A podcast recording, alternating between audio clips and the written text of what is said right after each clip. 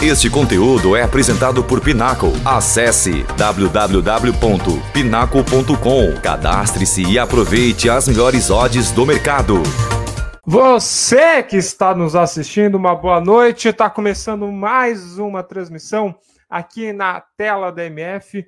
Eu sou o Pedro Fernandes e hoje a gente vai falar de Copa do Mundo, é Fanático por Copa, mais uma edição aí, todo dia a gente trazendo uma live com quatro comentários, três comentários diferentes, né? Quatro comentários diferentes para falar sobre o dia de Copa do Mundo. Eu sou o Pedro Fernandes, não estou sozinho, hoje eu tenho o Gabriel, o Lucas e o Alisson. Vou começar chamando o Gabriel. Boa noite, Gabriel.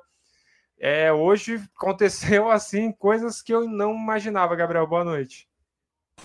Boa noite, Pedro. Boa noite a todos. Exatamente. A principal surpresa é o Marrocos vencendo a Croácia, mas foi um jogão também Espanha e Alemanha, que foi mais do que a gente esperava, né? Esse 1 a 1 ali, que daqui a pouco vamos comentar mais, mas também foi um grande jogo. E a Costa Rica também venceu o Japão, não era esperado de jeito nenhum, né? E a Costa Rica venceu depois de perder de 7 a 0. Então, grandes jogos aí, mais um dia bom de Copa.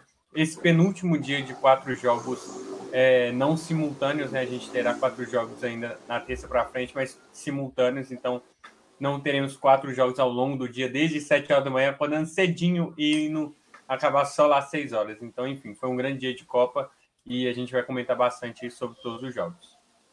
É, junto comigo também tem o Lucas. Lucas, é como o Gabriel falou, último dia de é, penúltimo dia de quatro jogos por dia, né? As pessoas não vão precisar mais acordar às 7 horas da manhã e mas ainda tem muita emoção e hoje acho para mim foi um dos dias mais surpreendentes da Copa até agora. Fala rapaziada, boa noite a todos. E hoje simbolizou o melhor jogo da Copa, né? Entre Espanha e Alemanha, um grande jogo. Ah, vamos debater no, durante o programa, porque foi um jogaço de duas equipes procurando ter a, ter a bola. A Alemanha no finalzinho conseguiu um empate, mas poderia a Espanha ter conquistado essa vitória, porque daqui a pouco poderia ainda tirar a Alemanha, porque ficaria ainda mais difícil para a Alemanha se classificar no último jogo. Mas um grande jogo simbolizou esse penúltimo dia, esse penúltimo penúltima rodada de Copa e vários outros jogos, né? A Bélgica novamente não conseguindo jogar bem, acabou perdendo para o Marrocos, uma grande vitória do Marrocos, que agora está disputando, né? Chega na última rodada da fase de grupos disputando a segunda vaga. Daqui a pouco a Bélgica pode ficar de fora, né? Exatamente, Alisson. Boa noite. Daqui a pouco a gente vai entrar em detalhes, mas, o, mas qual foi o jogo surpreendente para você? Boa noite, Alisson. Suas primeiras impressões. Muito boa noite, Pedro, companheiros. Que dia, né? Que gente, é, o dia hoje foi fantástico, né? A gente aprende uma lição que a Copa é, não se vence jogando ofensivamente. Acho que para você vencer um jogo não basta você você estar tá totalmente no ataque, pressionar o adversário. A Copa mostra que tem que ter sabedoria, organização para você conseguir. Foi assim o grande exemplo que a Costa Rica nos deu hoje contra a seleção do Japão. Japão, né, tinha tudo para passar e não surpreende. Mas acredito que para mim o jogo mais o mais legal, o mais surpreendente pela forma que foi e o desenho, acho que de fato, acho que o último jogo foi o melhor, mas em emoção em todos os aspectos, acho que esse, esse Marrocos vai incomodar muita gente daqui para frente. Exatamente, a gente vai ter aí mais praticamente duas horas de live aí para falar de tudo dos quatro jogos de hoje, falar dos quatro jogos de amanhã. Amanhã tem Brasil. E lembrando, você que tem Brasil, a gente também tem aqui junto com a gente a nossa patrocinadora, a Pinnacle. Você já pode ver que tem os, o QR Code aí na tela. QR Code aí na tela para você que estiver assistindo pelo computador ou pela TV. E lá na Pinnacle fazer seu cadastro, vai lá, corre lá, você tem é, as bets, você também tem é, cotações, as melhores cotações, você aposta sem ser limitado. É, acesse aí o link que está aqui na descrição da onde você estiver vendo, seja pelo Facebook, Instagram, Facebook, é, Twitter, Twitch e YouTube. Você tem o link aqui no, no fixado, o link para você ir lá fazer o cadastro, já começar a apostar. Eu falei do Brasil, você já pode começar a fazer sua fezinha para o jogo do Brasil também tem a, lá, a aba Copa do Mundo e você consegue entrar lá, fazer o cadastro e apostar sem ser limitado, com as melhores cotações. A Pinaco, que é uma das maiores empresas de apostas aí que está no mercado, então corre lá, acessa e veja lá, Pinaco, não perca tempo e cadastre-se já. Vamos começar falando de Copa do Mundo, então, falando dos jogos que aconteceram, passar um, começar a passar pelo jogo da manhã, né? É, o jogo do horário das sete, que muita gente imaginava que poderia ser um passeio do Japão, acabou se tornando num, num jogo que deixou a Alemanha tão mais viva do que nunca, que foi Japão 0, Costa Rica 1. O Lucas, vou começar pelo Gabriel. Gabriel, para mim foi surpreendente é, o jogo, esse jogo, principalmente porque esperava muito do da forma como o Japão venceu a Alemanha, da forma como a Costa Rica perdeu para a Espanha, esperava que o Japão tivesse uma vida um pouco mais fácil, mas não foi o que aconteceu. É, exatamente, Fernando. Não foi o que aconteceu. O Japão não conseguiu emplacar ali o que fez contra a, a Alemanha, principalmente. E eu acho que a Costa Rica consertou erros que teve né, contra a Espanha.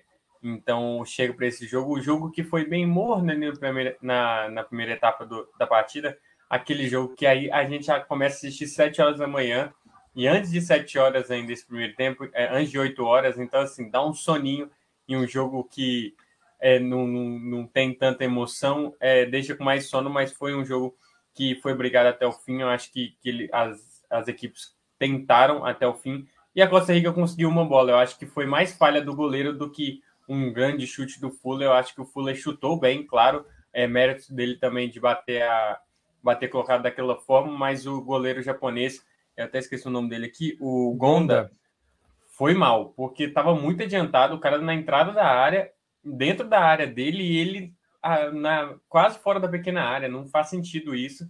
É claro que ele esperava que, o, que a sua equipe saísse jogando e a, a, e a equipe japonesa perde a bola, né? E aí gera o, o gol. Mas, enfim, foi surpreendente, porque a Costa Rica não, não, não. A gente não esperava que ela ganhasse do Japão. Mas foi o, o final foi resultado justo, porque a chance que teve, a, Costa Rica aproveitou e embola mais esse grupo, avacalhando a nossa torcida contra a Alemanha. Né? O Japão não faz jus à nossa, à nossa torcida, não consegue atrapalhar a Alemanha, que, enfim, empata hoje, tem grandes chances ainda de se classificar.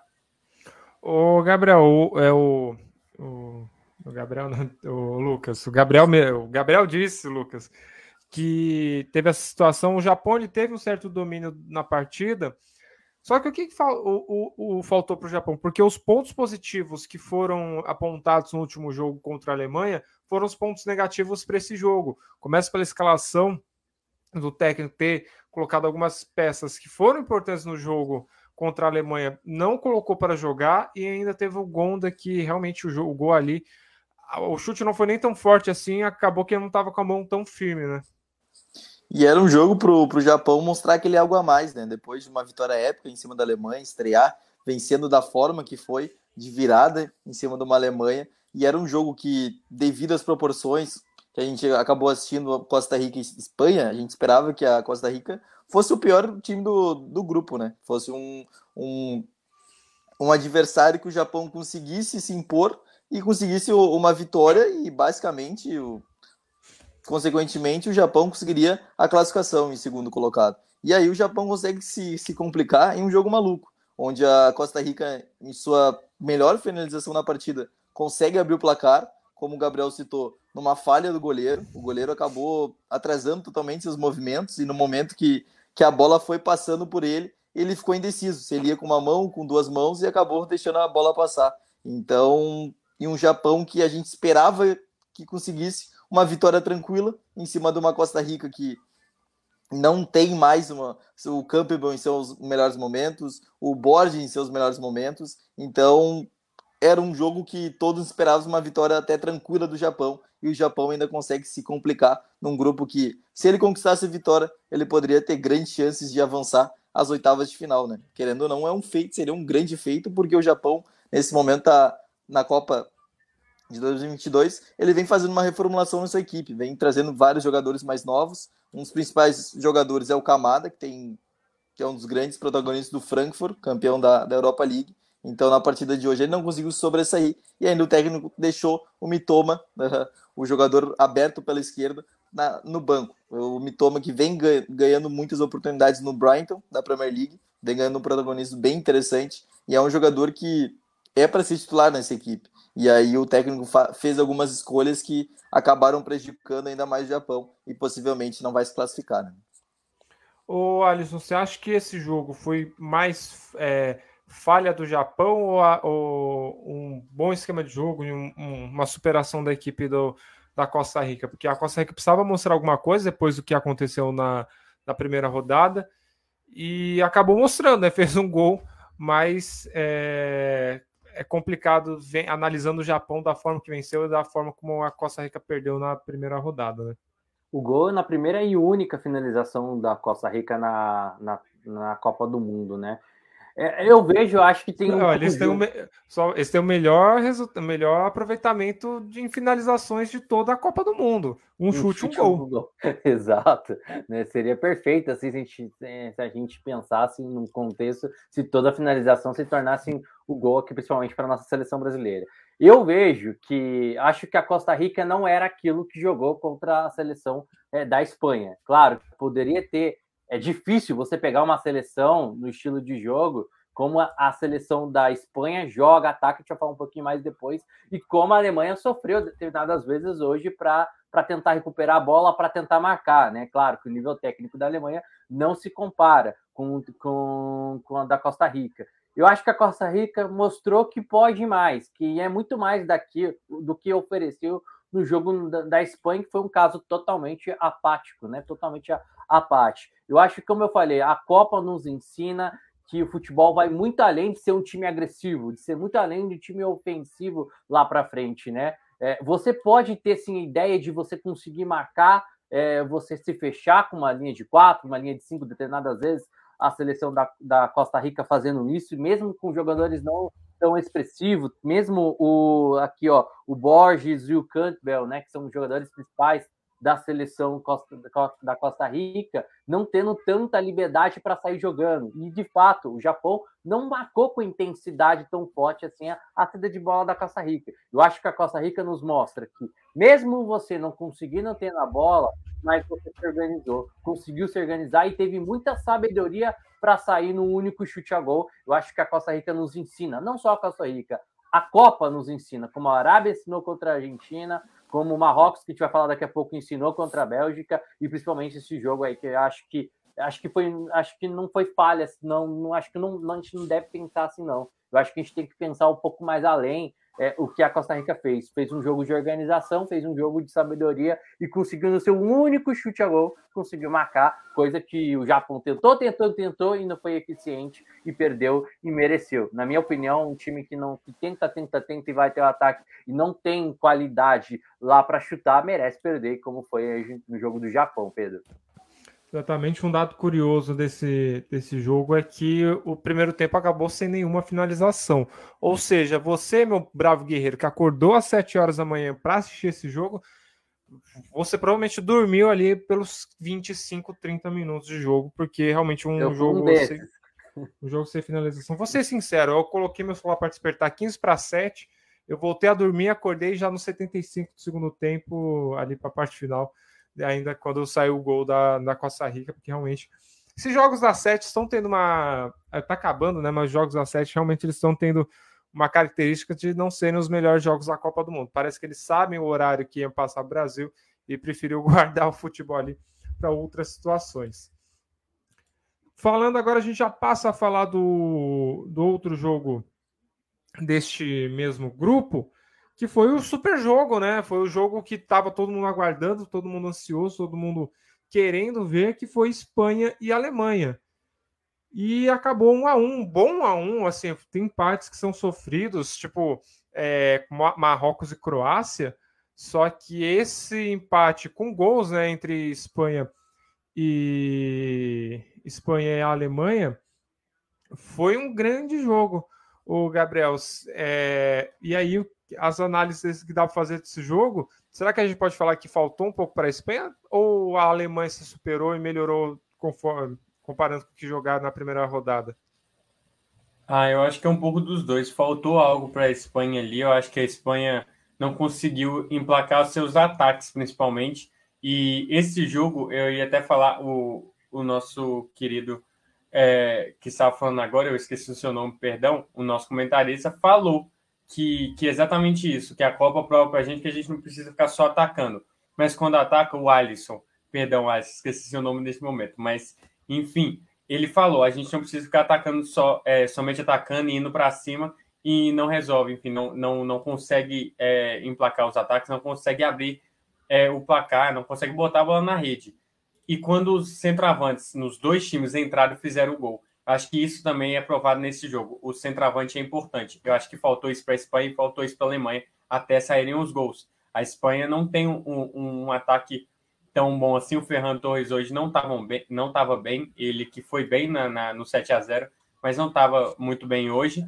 E, e, na hora que entra, então, o Morata, o Morata entra e faz o gol, é, né, se consagrando por uns instantes até a Alemanha empatar também com seu centroavante. É, a partida foi boa, eu acho que melhorou depois do primeiro gol. É, até o primeiro gol estava aquele jogo mais brigado, de meio campo, um pouco mais truncado. As equipes chegavam mas não conseguiam de fato abrir o placar, de fato não abriram 0 a 0 e aí a Espanha consegue. O, o Morata entra e já entra fazendo o gol. E gol de centroavante, aquele gol que a, que a bola vem, ele só encosta para o gol, exatamente. Ele estava ali para isso e faz o gol e abre o placar. E aí a Alemanha começa a atacar mais. A Alemanha se, se lança ao ataque e até conseguir o, o, o seu gol de empate, enfim, depois da, das substituições. Acho que foi um grande jogo. Depois disso, principalmente do 1 a 1 Eu estava assistindo com minha mãe e eu falei com ela: o jogo tinha algo que poderia ficar melhor. E ela sempre fala isso: depois que sai gol é melhor. E de fato foi isso. Saiu o gol e o jogo melhorou bastante.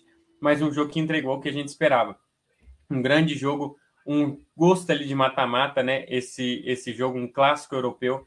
É, eu acho que foi um bom jogo. A Alemanha conseguiu melhorar um pouco do que fez com, a, com, a, com o Japão, mas eu acho que a Espanha também não conseguiu jogar o tanto que jogou com a Costa Rica. Mas é óbvio, Costa Rica era inferior à Alemanha, né?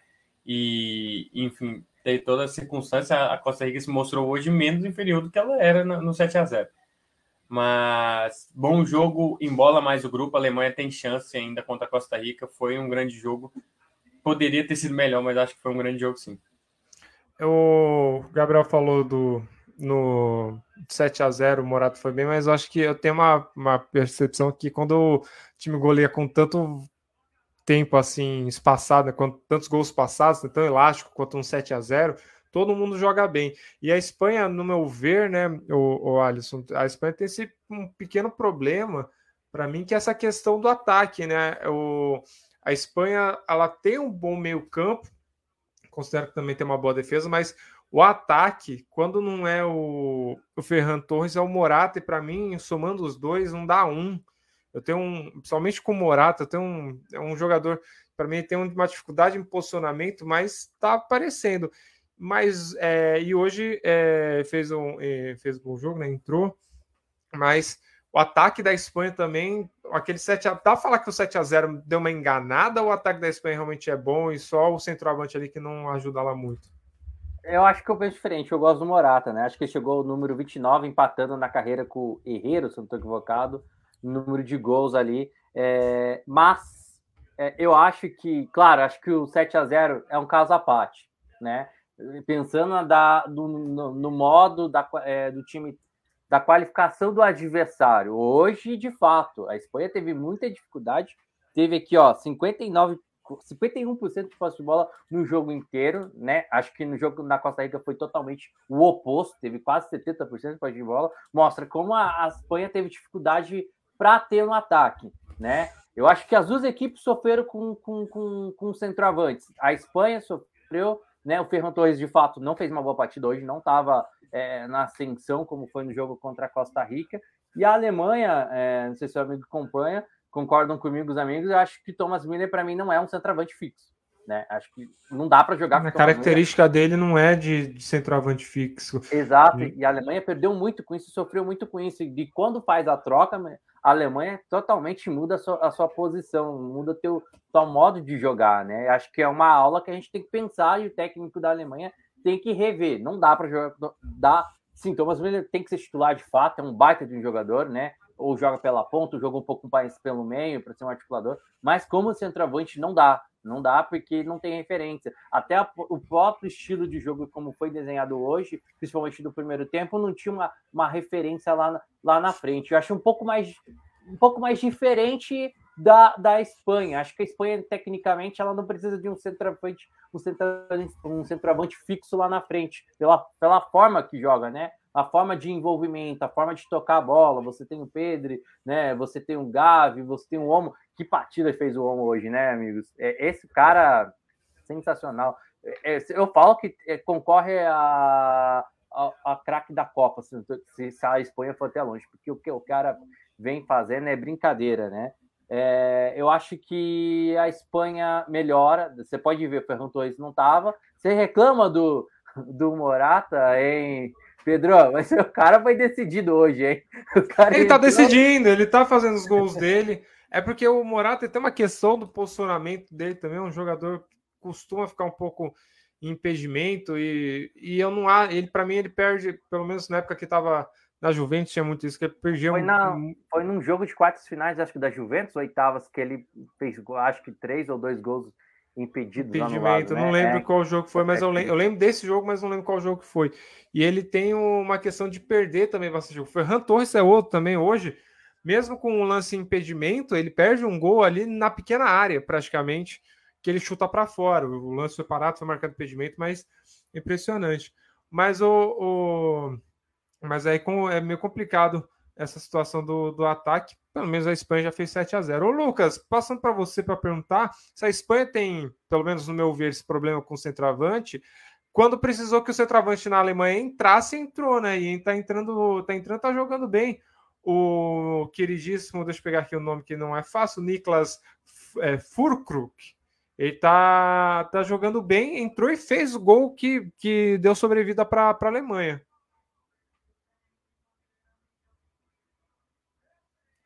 Lucas está sem som. Lucas, está me ouvindo? Eu acho que você está sem som nesse momento. Confere aí o seu, o seu áudio. Enquanto aqui eu vou passar rapidinho só para agradecer quem está acompanhando a gente.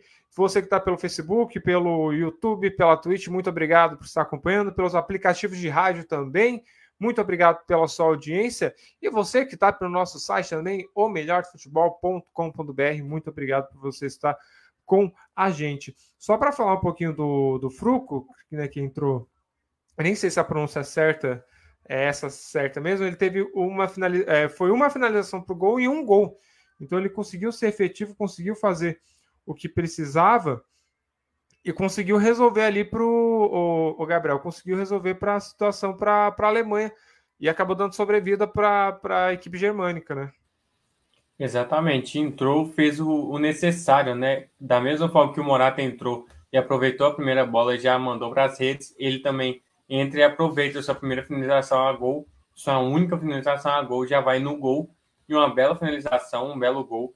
Eu acho que, de fato, é como o Alisson falou, a Espanha ainda ali o Ferran Torres e tudo mais, ele até gosta assim do Morata, eu também concordo com o Pedro, não gosto muito do Morata, não vejo ele um grande centroavante, é, ele com o Ferran Torres, para mim, não dá um Vini. Eu tava falando isso com a minha mãe, não dá o Vini Júnior. Eles criticam tanto ele lá na Espanha. Assim, é, idolatram ele, mas criticam, enfim. E, e a crítica passa do, dos limites algumas vezes com as questões dos dribles e tudo mais. Aí vai com cunho racista, enfim. Mas aí eles têm que olhar o ataque, o ataque deles. O ataque deles não dá um Vini Júnior. Então, enfim. E aí no, no lado da, da, da Alemanha, os atacantes são muito bons. Acho que o Musiala. O Musiala, assim, alterna ali, mas para mim também é, é um atacante. É, eles vieram a campo com o Thomas Miller de referência, e aí tem o Musiala o, e o Gnabry ali é, subindo, né? Eu acho que o Gundogan não sobe tanto o ataque assim. Concordo também que o Miller não deveria ser o armador dessa equipe. É, o armador não, o centroavante de referência. Para mim, ele deveria talvez estar na armação e Mais aí colocar né? o, isso, e aí colocar o, o, a, a, o nome dele é difícil mesmo, é Kugri, ele de fato é, é, deveria ser a referência ali, e aí joga com ele, coloca o Musiala e Gnabry para servir ele, eu acho que daria mais certo.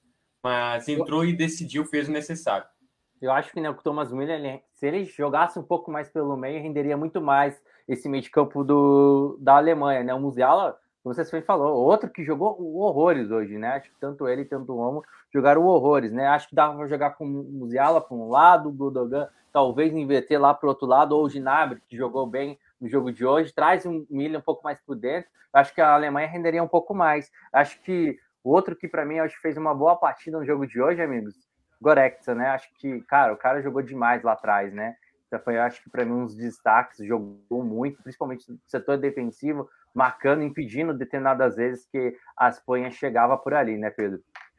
E não é, podemos o... esquecer, só para complementar, Pedro, a entrada do Sané, né? Que acabou mudando Sim, completamente o panorama o da, da, da, equipe da Alemanha. É um jogador que nessa temporada vem jogando muito bem no Bayern, é um dos principais goleadores e assistentes da equipe do Bayern. A conexão dele com o Musiala no segundo tempo foi, foi impressionante, porque duas enfiadas de bola que ele consegue encontrar o Musiala na profundidade. O Musiala, a primeira, ele acabou não acabou finalizando em cima do, do Nai Simon. Se tivesse finalizado cruzado, daqui a pouco poderia ter empatado a partida. E a segunda foi do gol, né? O Sané coloca na profundidade para o Musiala. O Musiala acabou batendo no, no centroavante da Alemanha e o centroavante é isso aí, né? A bola sobrou para ele, ele conseguiu concluir muito bem. Então a entrada do Sané foi importantíssima e a do centroavante da Alemanha, né? Que acabaram mudando o panorama da partida e acabou acarretando o empate da Alemanha. Né?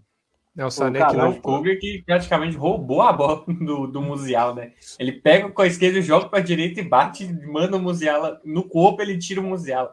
O Musiala serve quase um zagueiro, ele tira o zagueiro e bate. O Alisson ia falar alguma coisa? Não, eu ia falar pro Lucas, acho que dá para começar o Sané, acho que como titular, né? Ele tem que ser titular dessa Alemanha. Sim. Talvez no lugar do Thomas Miller. Acho que o Thomas não tá, não é a fase dele, né? é, e o, os, o Sané só acabou não entrando no time titular porque ele estava sofrendo com lesões, né? No Bayern de Munique, porque é uma das peças cruciais dessa equipe do, da Alemanha. O tanto que ele acaba girando de jogo, acaba se aproximando com o Musiala, e a gente sabe, né? O Musiala é um talento, 19 anos, e o jogo de hoje eu acho que foi pautado por esses talentos, né? Musiala, o jogador jovem, Pedri, jogador muito jovem também, e o Gavi, os três jogadores que, que têm um futuro brilhante, né? É, o Sané não estava jogando justamente porque ele estava numa questão de lesão, voltou numa questão de lesão, mas o, o Gabriel, o, perguntar pro perguntar pro, pro, Luca, pro Lucas mesmo que caiu, né? Não deu para responder a pergunta toda, mas aí já vou perguntar para ele também. Será que no próximo jogo o nosso queridíssimo do é, Hans Flick é, precisando do placar, precisando do resultado. E o Lucas, acho que daqui a pouco ele volta, então eu vou jogar para o Alisson essa pergunta. O Hans Flick precisando do resultado, precisando jogar da forma que propositiva, né? Precisando de algum resultado positivo, você acha que ele já pode no próximo jogo entrar com a titularidade, com o Sané e com, quem sabe, o Frucruc também ali na, na frente, já buscando ter essa referência, quem sabe não tirando o Miller do, do, do, do, jogo também, recuando ele um pouco mais. Você acha que pode ser que ele entre com esses dois jogadores contra a Costa Rica? Eu tiraria o Miller. De fato, acho que o time rendeu muito mais sem o Miller após a substituição. Eu acho que de um, se um, num jogo que o time precisa realmente do resultado e quer pensar algo ainda na Copa do Mundo, ele tem que se arriscar. Eu acho que ele tem que fazer sim essas mudanças. O time, é, o time é, oferece muito mais, ofereceu muito mais com a entrada desses jogadores no jogo de hoje do que no primeiro tempo. Eu acho que, como eu falei, eu acho que o Thomas Miller, de fato, a gente sabe, né? A idade acaba ajudando também, né? É, o Thomas Miller não está mais naquela fase que a gente viu do, do, dele na última Copa, na de 2014 também, né? Eu acho que a entrada, é, a, a, entrada do Sané para mim foi fundamental para jogar com o Musiala. Então acho que se eu fosse assim, o técnico alemão, mexeria, tiraria o Thomas Miller, botaria no banco de reserva e já começaria se pensando já em proposta. Precisa vencer o jogo. É terceiro. Ok, se você não tivesse perdido o jogo, né? Se você não tivesse. Se tivesse, tivesse vencido os dois jogos, aí seria uma coisa diferente. Eu acho que agora esse jogo é um jogo totalmente decisivo, né? Então, se a Alemanha quer algo, tem que. Eu fosse o técnico, mexeria assim, fazer, seria muito ousado para esse jogo contra, contra a Costa Rica. O, o Lucas, você acha que isso também pode acabar acontecendo? O, o, a, o Miller deixar o time? Ou você acha que o Hans Flick, Hans Flick pode ter uma postura mais cautelosa e não, não entrar dessa forma? Acredito que possivelmente vai entrar o Sané na equipe titular para potencializar ainda mais o, o, ataque da Alemanha. E a partida do Gundogan hoje foi muito abaixo, né? O Gundogan que foi jogando com, como meio armador, acabou não, não tendo muitos espaços, teve uma função importante para tentar inibir a saída de bola do, do Sérgio Busquets, mas na parte criativa do jogo da Alemanha ele acabou não conseguindo criar muitas oportunidades. Então, como o Goretzka jogou muito bem ao lado do Kimmich, acredito que saia o Gunogan para a entrada do Sané, e aí no ataque o Miller ou o Kai Havertz podem brigar por uma vaga. Então essa disputa acaba sendo interessante. Vale lembrar que o Kai Havertz ele atua melhor como um falso atacante, um jogador que vem de trás, um segundo atacante, onde ele foi potencializado quando o Thomas Tuchel era treinador do Chelsea, então não é também um atacante. E daqui a pouco também tem outra opção, o centroavante que fez gol hoje pela Espanha, uh, contra a Espanha, né? Então acredito que o Hans Fick colocará o Sané e poderá dar esse voto de confiança para o jogador que acabou fazendo o gol, um, um, um empate extremamente importante para a continuidade da Alemanha no campeonato, né? E o, o, Gabriel, tem essa questão da Copa do Mundo ser um tiro curto, né? Essas mexidas podem potencializar, né? A gente mesmo, ah, o Brasil mesmo na nossa história tem a questão do Cleberson, que não era titular, acabou ganhando titularidade, foi muito importante no, no Penta. Então, é, essas mudanças podem ajudar a Alemanha, que tá, vai precisar fazer gol também, né? Na última rodada.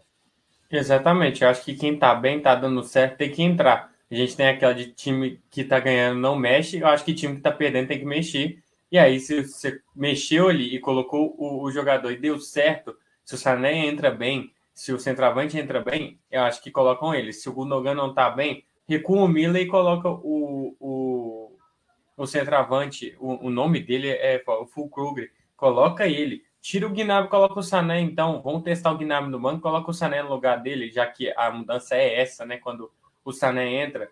É, ou coloca o Sané mesmo de fato no meio, tira o Miller e o Gundogan e coloca o centroavante e o Sané, ou tira o centroavante, o, o, coloca o Sané e coloca o Havertz, deixa o centroavante, que eu não acho que seria melhor. Para mim, o centroavante, o Fulcro que fez o gol, ele teria que ser titular, porque se faz o gol, tem algo ali nele que, que seja positivo. A referência, tem um atacante de referência, acho bom. Se provou hoje que é melhor. Então, se eles estão bem, coloquem eles para jogar e, e, pode, enfim, né, trazer a, a, vitória de classificação da Alemanha. Eu acho que se tá bem, coloca para jogar, e aí se não der certo, coloca o que você tinha proposto antes. E o Alisson, essa, projetando essa última rodada desse grupo, né? A gente tem a Costa Rica jogando com, com a Alemanha a gente tem a Espanha jogando com o Japão. O que, que a gente pode projetar desse jogo? Será que a gente pode, com a, questão do Japão ter perdido para Costa Rica, o Japão perde qualquer é, chance de classificação por na última rodada pegar a Espanha e, a Alemanha ter que pegar uma Costa Rica também, que, que no fim as três seleções, por mais bizarro que, que pode parecer, as quatro seleções da chave têm chance de classificar. Claro que, por exemplo, a Costa Rica tem que ganhar e tirar um saldo absurdo para poder passar de fase ali na, na sua fase. Na verdade, é, é precisaria. Na verdade, não, né? Se, se, a Costa Rica ganha, ela tá com três. Se ela ganha e a Espanha ganha do Japão ali, vai a seis e passa de qualquer forma. Mas como que dá para a gente projetar essa última rodada? Você acha que é um, um dos grupos que pode ter mais potencial de de, de emoção? Pode ser que a gente um potencial de zebra também, quem sabe? Eu acho que não. Eu acho que a Alemanha ela mostrou que por mais que perdeu contra o Japão, tem um time, tem um futebol muito bom. Acho que o primeiro tempo da Alemanha contra o Japão foi muito bom, foi de muito movimento, né? É, no jogo de hoje mostrou isso no segundo tempo novamente. A Espanha, acho que muito difícil o Japão tirar pontos da Espanha pela forma, né? Não jogou bem contra a Alemanha, virou de fato, teve uma virada heróica, mas sofreu para atacar, né? Sofreu para sair. A Alemanha fez aquilo que a Espanha né, fez mais, né? A Espanha fez mais, mas a Alemanha fez aquilo que o Japão envolver, não deixar o Japão jogar, principalmente na primeira etapa. Eu acho que vai ser muito disso no jogo, por mais que a Espanha tenha um jogo pelo empate e tenha o resultado na mão. Não vejo a Espanha se folgar, é, não, não, não querer querer jogar, né? Eu acho que o Japão vai ter muita dificuldade e eu acho que a Alemanha, por mais que a Costa Rica mostrou hoje uma, né, acho que a Alemanha ainda tem um time, time para fazer, ainda mais que se empatar, caso a Espanha quer, queira tirar a Alemanha, se tiver um jogo de empate, que acho difícil a vitória do Japão, a Alemanha vai ter que fazer uma goleada, né? Tem o saldo de gols aqui, tem o saldo de gols que vai acabar definindo, né? Então, acho que é o jogo para a Alemanha fazer gols em cima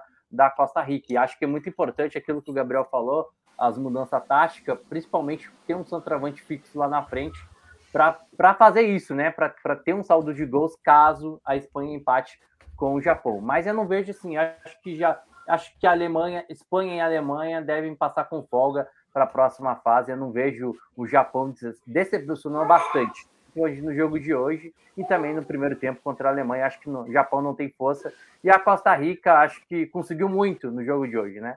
Conseguiu mais do que, do que pensava, é, do que estavam projetando. Acho que não tem forças para enfrentar uma Alemanha é, na próxima fase. Acho que não, acho que tem grupos mais interessantes para ter em questão de, de emoção, Pedro.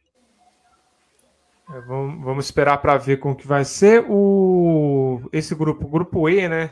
Que é o grupo de Japão, Espanha, Costa Rica e Alemanha, voltam na quinta-feira já, no dia 1 do 12. A gente já está entrando dia 1 do 12. É impressionante que a gente já está em dezembro, último mês, vai entrar no último mês do ano. O Japão pega a Espanha às 4 horas, a Costa Rica e a Alemanha às 4 também. Os jogos são simultâneos, né, para evitar qualquer questão de alguma seleção já entrar sabendo o resultado que precisa fazer, ou as duas já classificadas e fazer um jogo morno. Então a gente tem essa questão nesse grupo, que eu ainda acho, pela situação, pela Copa convencer também, uma surpresa não, não seria surpreendente para mim, pelo menos, nesta Copa. É, agora a gente passa a falar do outro grupo que jogou hoje, que é o grupo F, né?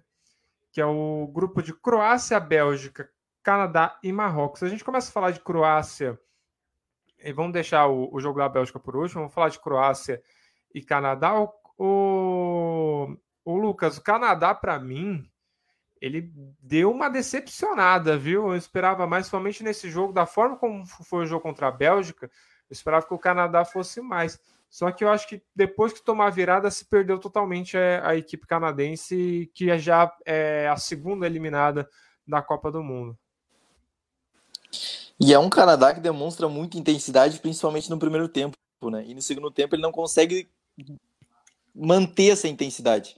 E aí acaba se prejudicando demais, principalmente defensivamente. No primeiro tempo o Canadá conseguiu neutralizar muito bem os três meio-campistas de alta qualidade da, da Croácia, tanto Brozovic, Kovacic e Modric, eles conseguiram marcar muito bem, tentando tirar os espaços. O Dave, o Afonso Davis, com muita liberdade para atuar pelo corredor esquerdo, é impressionante como ele é, tem um potencial gigantesco e faz a diferença para a seleção da, do Canadá. O Canadá mostrou, entrou no, no primeiro tempo com com Jonathan David e o Larim uh, centralizado, os dois por dentro, e aí acaba, acabou gerando desconforto pelo sistema defensivo da Croácia, e com isso deixava o corredor tanto esquerdo e direito para os dois jogadores velozes atacarem. E aí ele conseguia ter muita muita pressão e conseguia avançar na defesa da, da Croácia. E acabou dificultando demais o jogo da Croácia, porque o jogo da Croácia acaba sendo um pouco mais técnico, com mais posse de bola, precisando mais da posse para acabar ser criativa, né? Então, o Canadá que no primeiro tempo conseguiu jogar, atuar bem e no segundo tempo acabou perdendo essa intensidade, acabou não, não conseguindo mais preencher os espaços, principalmente do meio campo, e aí a Croácia cresceu demais. Com, quando o Kovas, o Kovacic começou a entrar no jogo, começou a se conectar com o Perisic pelo corredor esquerdo, e aí a Croácia começou a criar suas chances e começar a criar e fazer os gols. E temos que destacar a partir do Klamaric, uh, o jogador muito importante no contexto da, da Croácia, jogador que no momento defensivo ele acaba deixando o Modric mais à vontade, ele fecha o corredor direito e deixa o Modric como segundo atacante para não ter tanto esforço defensivo, e no ataque ele foi impressionante. Marcou dois gols, uh, o segundo, uns dois gols muito bonitos, uh, impressionante. O primeiro num desmarque, recebe a, a, a posse de bola e aí a, finaliza no cantinho. E o segundo foi, começou, recebeu um passe espetacular do, do Perisic, dominou já tirando do marcador, e aí acabou praticamente. É, o. Matou o jogo, né, o, o Gabriel? O, a Croácia teve essa questão. Saiu o gol mais rápido da Copa, né? Com mais com um minuto de jogo, a, o Canadá fez 1 a 0 só que a Croácia, ela conseguiu se impor, conseguiu jogar, e uma coisa que eu acho que a Croácia tem que tentar fazer, e eu sei que é muito difícil, mas deveria tentar fazer, é não ficar buscando tanto Modric também. E esses jogadores mais velhos e também o, o próprio autor do, dos dois gols né, da, da Croácia, o, o Kramaric acabou ajudando aqui bastante na equipe da, da Croácia. Né? Você acha que precisa fazer isso mesmo? O, evitar o Kramaric Perisic também ajudou bastante. Tem que evitar o focar tanto no Modric, depender só do Modric, ou isso aí é meio que inevitável na seleção da Croácia? Ah, Pedro, eu acho que é inevitável e para mim deve utilizá-lo. Claro que não deve é, cansá-lo tão rápido também, porque precisa dele durante todo o jogo. Então você ficar usando só ele também para os ataques não dá certo. Mas eu acho que um cara inteligente como ele, a bola deve passar nos pés dele. Ele pensa o jogo de uma maneira diferente e, e pensa no, na, no jogo de uma maneira muito além dos outros, né? Ele pensa à frente do seu tempo. O Modric é muito inteligente, não é à toa que, que atuou tão bem em 2018 e atua em alto nível ainda no Real Madrid, muito importante para a conquista da Champions League. Ele é muito inteligente, então para mim a bola deve passar no pé dele de fato. Ah, o Canadá, a gente analisou os grupos é, antes da Copa começar e a gente tinha falado, né? É, você estava na, na transmissão junto com comigo e os outros dois os outros dois comentaristas a gente tinha falado né que o, a, talvez o Canadá não brigaria enfim seria o ponto fora da curva no sentido de briga pelo segundo lugar eu até defendi o Canadá. E depois, quando ele jogou muito bem contra a Bélgica, a gente acreditou que o Canadá passaria. Falou, pô, agora o Canadá vai, o Canadá vai além. E da forma como foi a primeira rodada, né? A Croácia, o Canadá jogando bem contra a Bélgica, tendo um pênalti, perdeu e ainda teve um outro pênalti questionável. Um gol sai no achado do, da equipe da Bélgica. E o outro jogo, né? É, Marrocos e Croácia, tinha sido um 0 a 0 xoxo, morno, que nenhuma seleção jogou bem, né? Exatamente, eu acho que, que ele é, iludiu a gente, né? O Canadá literalmente iludiu. O Alfonso Davis também iludiu a gente bastante. Hoje foi bem, fez o gol mais rápido da, da Copa e, e atuou bem novamente, mas não conseguiram. Eles finalizaram uma vez no, no, primeiro tempo o gol, e aí no segundo tempo tiveram mais volume ali, mas também não conseguiram é, alcançar o gol. Chutaram só uma vez a gol em sete finalizações no segundo tempo, então também não conseguiram é, achar o seu estilo de jogo, enfim. Contra a Bélgica teve essa dificuldade para conseguir alcançar o gol, é, não conseguiu, o Alfonso Davis ainda perdeu o pênalti, poderia ser uma oportunidade, e hoje de novo não consegue. É, o Canadá que para mim mostra-se uma geração que vai se preparar e, e, e, tem que lutar mesmo, tem que se preparar e acreditar em si mesmo, e acreditar que em 2026, dentro da sua casa, vai fazer valer vai, vai, vai participar, está garantida na próxima Copa, então se prepara da melhor maneira para fazer uma grande Copa, a melhor Copa da, da vida deles. E eu acho que de fato essa Copa eles são eliminados, mas são eliminados com ali lutando bastante, mas iludiu um pouco a gente aquele primeiro jogo. E a Croácia iludiu também, mas negativamente. Né? No primeiro jogo não foi bem, e aí chegou aqui, fez uma Croácia que com 4 a 1 parece até que é aquela Croácia semifinalista, segundo colocada da, de 2018 então, foi um grande jogo e a Croácia, para mim, te respondendo novamente, a, a bola tem que passar nos pés do Luka Modric, não deve explorar explorar e cansá-lo tanto, mas a bola nos pés dele, a inteligência é, é, é muito grande. Pedro, só para complementar, a, o Canadá tem bons valores, valores ofensivamente, né? Mas defensivamente acaba sofrendo demais, principalmente Sim. no controle da profundidade. Quando uma seleção consegue impor velocidade pelos lados, ele não consegue controlar e aí sofre demais. No, no momento ofensivo, acaba criando algumas alternativas e também não consegue matar as partidas. E aí, quando respinga lá atrás, o sistema defensivo acaba não sendo confiável. Né? O, é, realmente o, a defesa da, do Canadá e como a forma que joga, né? O Afonso Davis é o lateral, só que ele jogou mais avançado hoje, né? Porque sabe também que o apoio ofensivo dele é muito importante. Ele é ótimo avançando ali no, no ataque só que também acaba deixando vulnerável a parte da defesa e a questão defensiva da, do Canadá tem, é bem foi bem complicada, né? Acabou não segurando ali quando a Bélgica acabou imprimindo a Bélgica, a Croácia imprimiu um pouco mais de, de força. O Alisson, sobre a, a, a Croácia de novo, você acha, o, analisando a primeira e a segunda rodada, você acha que a Croácia pode surpreender mais uma vez e chegar longe de novo na Copa do Mundo? Ou a gente tem que ter um pouco de cautela com, com esses jogadores? Eu acho que as duas coisas. Dá, pela forma, depois dos 30 minutos, depois quando vira o jogo, a forma como o time joga, se encaixa, se organiza e, e, de fato, a gente, ah, que pegou o Canadá, mas o Canadá não é um time ruim. O Canadá é um time bom, bem organizado. Quando a gente falei minutos atrás que tem clubes, seleções muito organizadas, o Canadá tá uma dessas. O placar eu acho que pode ser até um pouco mentiroso, mas o Canadá ele jogou bem, mostrou uma organização, né? Eu acho que a Croácia sim tem um time, né? Claro que ainda tem o, o Modric, que é o cara, né? Da, é o cara desse time, né? Se dá liberdade para ele, a Croácia vai muito longe e mostrou isso um futebol muito bom. Acho que o Perisic jogou muito bem hoje. Também pode ser uma das surpresas para a Croácia. Acho que dá sim, Pedro. Eu acho que dá para pensar assim a Croácia um pouco mais longe. Claro que ainda não vejo no patamar de enfrentar de igual para igual com Brasil, Espanha, França, né? Eu acho que ainda não vejo ainda que tem, tem um elenco como, como foi na última Copa do Mundo é, quando chegou até a final, mas acho que dá para a Croácia sim. Se jogar depois dos 30 minutos do primeiro tempo, se jogar da forma como jogou, dá para pensar, dá para criar, sim, pensar em o torcedor pensar em algo muito bom, ainda mais que deve ser a última Copa do Modric. Aí o cara que ganhou tudo, né?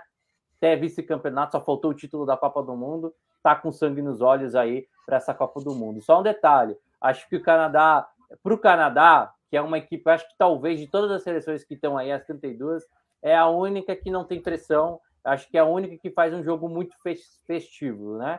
Depois de não sei quanto tempo, desde 86, não disputar uma Copa do Mundo, né? Fez um gol, acho que era o que mais esperado. Acho que o torcedor estava esperando muito mais por um gol do que por uma classificação, talvez uma vitória, né? Que, que pode ainda acontecer, que acho bem difícil. Mas é uma seleção que tem que se olhar com carinho, que vai começar um processo de reformulação, né? Uma seleção que já começou bem, as eliminatórias passando para o primeiro, faz um jogo espetacular contra a Bélgica, eu acho que o placar é mentiroso. Hoje fez um jogo muito bom, é uma seleção que não, não, não, não se desmonta, mesmo tomando a quantidade de gols que tomou, não se desmontou, não, como geralmente algumas seleções fazem, né? Se descontrola, e como foi o Irã, vamos colocar assim, contra a Inglaterra, né? É uma seleção que tem que olhar assim, está se preparando para a próxima Copa do Mundo, ainda mais que vai jogar, jogar em casa, e principalmente esse Afonso Davis que entrou para a história para o seu país, fazendo seu primeiro gol. Eu acho que o garoto tem muito ainda que apresentar tanto para o clube, para o Bayern de Munique ou para algum outro, é, para algum outro clube que for, se for desenhar, e tanto para o mundo e para o seu país. Acho que esse cara tem muita coisa ainda para apresentar para a gente, Pedro. E se for para alguém, se fosse para alguém fazer gol, era para ser ele, né? A principal estrela, a principal referência ali na, na, equipe do Canadá. Teve o problema, né? Ele não participou do, do ciclo, da parte final do ciclo da, da eliminatória, porque ele estava afastado com problema, problema cardíaco. Veio, jogou e, e foi bem. Só um detalhe, Pedro: o gol foi exemplo. O gol foi o exemplo que a Copa do Mundo nos oferece de organização e tática. Se a gente olhar muito bem, a bola vindo do, do goleiro, três toques na bola, se você contar para o gol do, do Afonso Davis, foi espetacular. Tamim, por mais que tem muito golaço, acho que foi o, o gol tático mais bonito que a gente teve até aqui na Copa do Mundo. É, realmente. Foi um, belo, um bonito gol quando saiu, eu já até imaginei, nossa, o Canadá vai surpreender, vai ganhar, mas depois aí o, a Croácia veio com força e acabou atrapalhando a situação do, do Canadá, que está eliminado. Então a gente chega na última rodada. É, a gente vai falar do outro jogo primeiro, mas só para falar que a Croácia pode se classificar com, com empate, o Canadá já está matematicamente eliminado. Ô Lucas, agora vamos começar. Vou puxar o Gabriel. Gabriel, vou começar a falar com você, porque é o seguinte: a gente teve um jogo que foi surpresa, mas para mim também não foi surpresa da forma como a Bélgica jogou na, na primeira partida, que foi um Marrocos 2, Bélgica 0. E dá para falar que a, o Marrocos dominou a Bélgica, né? A Bélgica não teve tantas, não teve ações ofensivas que levassem tanto perigo no, no jogo, né?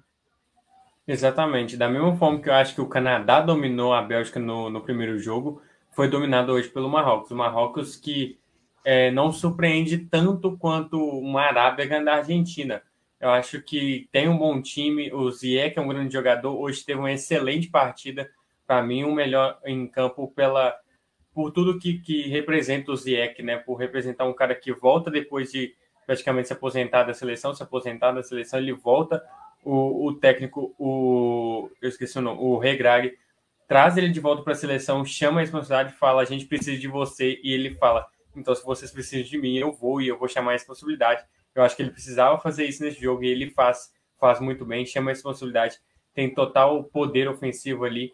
É, a bola passa por ele e toda vez que passou, levou o perigo ao gol. Ele, ele teve finalizações de longe que chegaram, assim, passaram um pouco longe do gol, mas foram ao gol. Ele chamou, ele fez a jogada do, ele deu assistência, né, para o segundo gol e, e muito bom também o dedo do Regrag, né? O Regrag que faz as substituições e as duas substituições que ele fez geraram os gols. É, no primeiro tempo teve o gol anulado e, e aí do Ziek, novamente o Ziek sendo participativo, o, o zagueiro, eu, só pegar o nome dele aqui que eu esqueci, o, o Sainz, o Sainz atrapalha nas, nas duas vezes o Courtois. O Courtois para mim que foi mal, mas o Sainz atrapalhou ele conscientemente, porque você vê que na primeira vez ele faz, não consegue se posicionar da maneira certa, então faz, está impedido, então não pode. Mas a segunda vez ele faz de novo da mesma maneira, então ele atrapalha conscientemente o Courtois. E aí sai o gol, então, do o primeiro gol, que é do, do Sabir, o Sabir faz o gol dentro do Regrag, coloca ele, ele faz o gol. E depois, da mesma forma, o Abuclau é, faz o segundo gol também dentro do Regrag, que coloca ele para jogo e ele faz. E mais um dedo do Regrag, o Ziek, ele recupera o Ziek, então traz o Zeca de novo à seleção, esse jogador, é, jogadorzaço, perdão. E tem o Hakimi ainda, o Hakimi muito participativo também, além do Zé, que é o principal jogador dessa equipe, participou muito bem ali pela direita, depois ele sai cansado, você vê que ele tentou, ele foi e voltou muito, né, porque ele como lateral direito, que atua mais ou menos igual ao Alfonso Davis, né, aquele, aquela ala ali, que aquele ala, né, que vai ao ataque, ataca muito bem, chega lá no lado do gol, dentro da pequena área, praticamente volta, volta até a sua pequena área se for preciso, então corre bastante. Saiu muito cansado da Hakimi, mas jogou muito bem hoje também. É, como eu disse, o Zé é o principal jogador. E a Bélgica, que o De Bruyne não fez uma boa partida, eu acho que faltou muito acho para. ninguém ali... da, da Bélgica fez uma boa partida. A gente não tem como não. apontar alguém que jogou bem. Eu acho que o Hazard Bruyne... um pouquinho melhor. Eu acho que é, quando... é, um pouco melhor. É, qual Pode dos... falar. Oi, Pedro. Não, não, qual do, dos Hazard, ah, né? O, que o, Eden, o, o, Eden, Porque o Dorgan né, também fez uma grande partida, mas o Eden foi é, melhor. Eu acho que foi o mais, é, foi mais participativo na frente para a Bélgica, né? Eu acho que depois que ele sai, eu acho que o time cai muito de produção.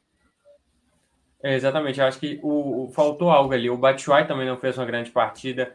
O Raza, por mais que fez uma partida melhor, assim, né, do que foi um, um destaque positivo do time, mas também jogou, acho que melhor contra o Canadá o Torgan Hazard, que pinta como a, a novidade né, nessa, no, no, time titular.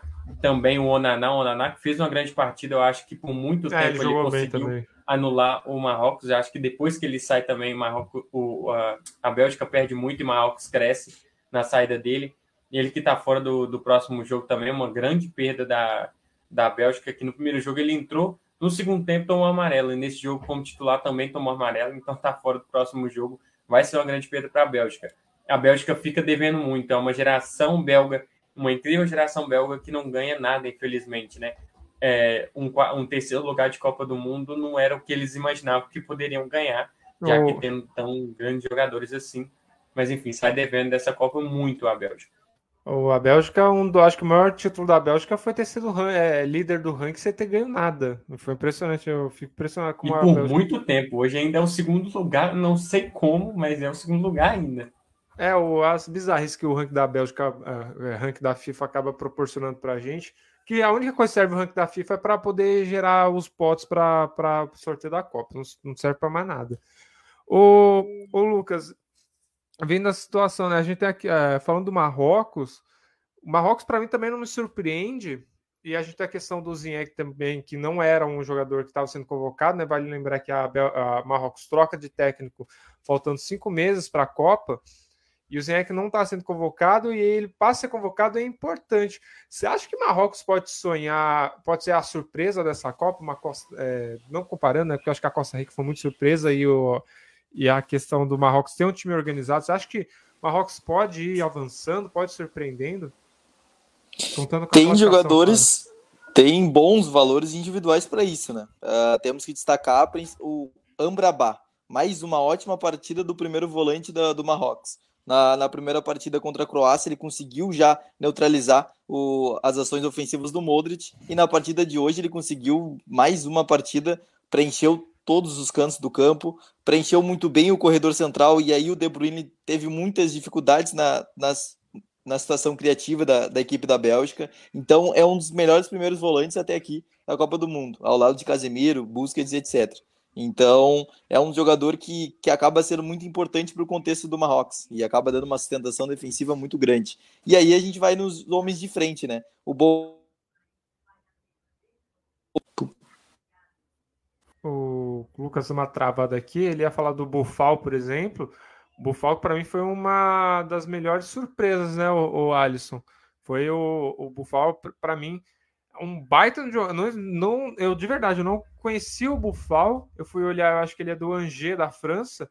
E foi, para mim, uma das grandes surpresas. Jogou muito bem na partida de hoje.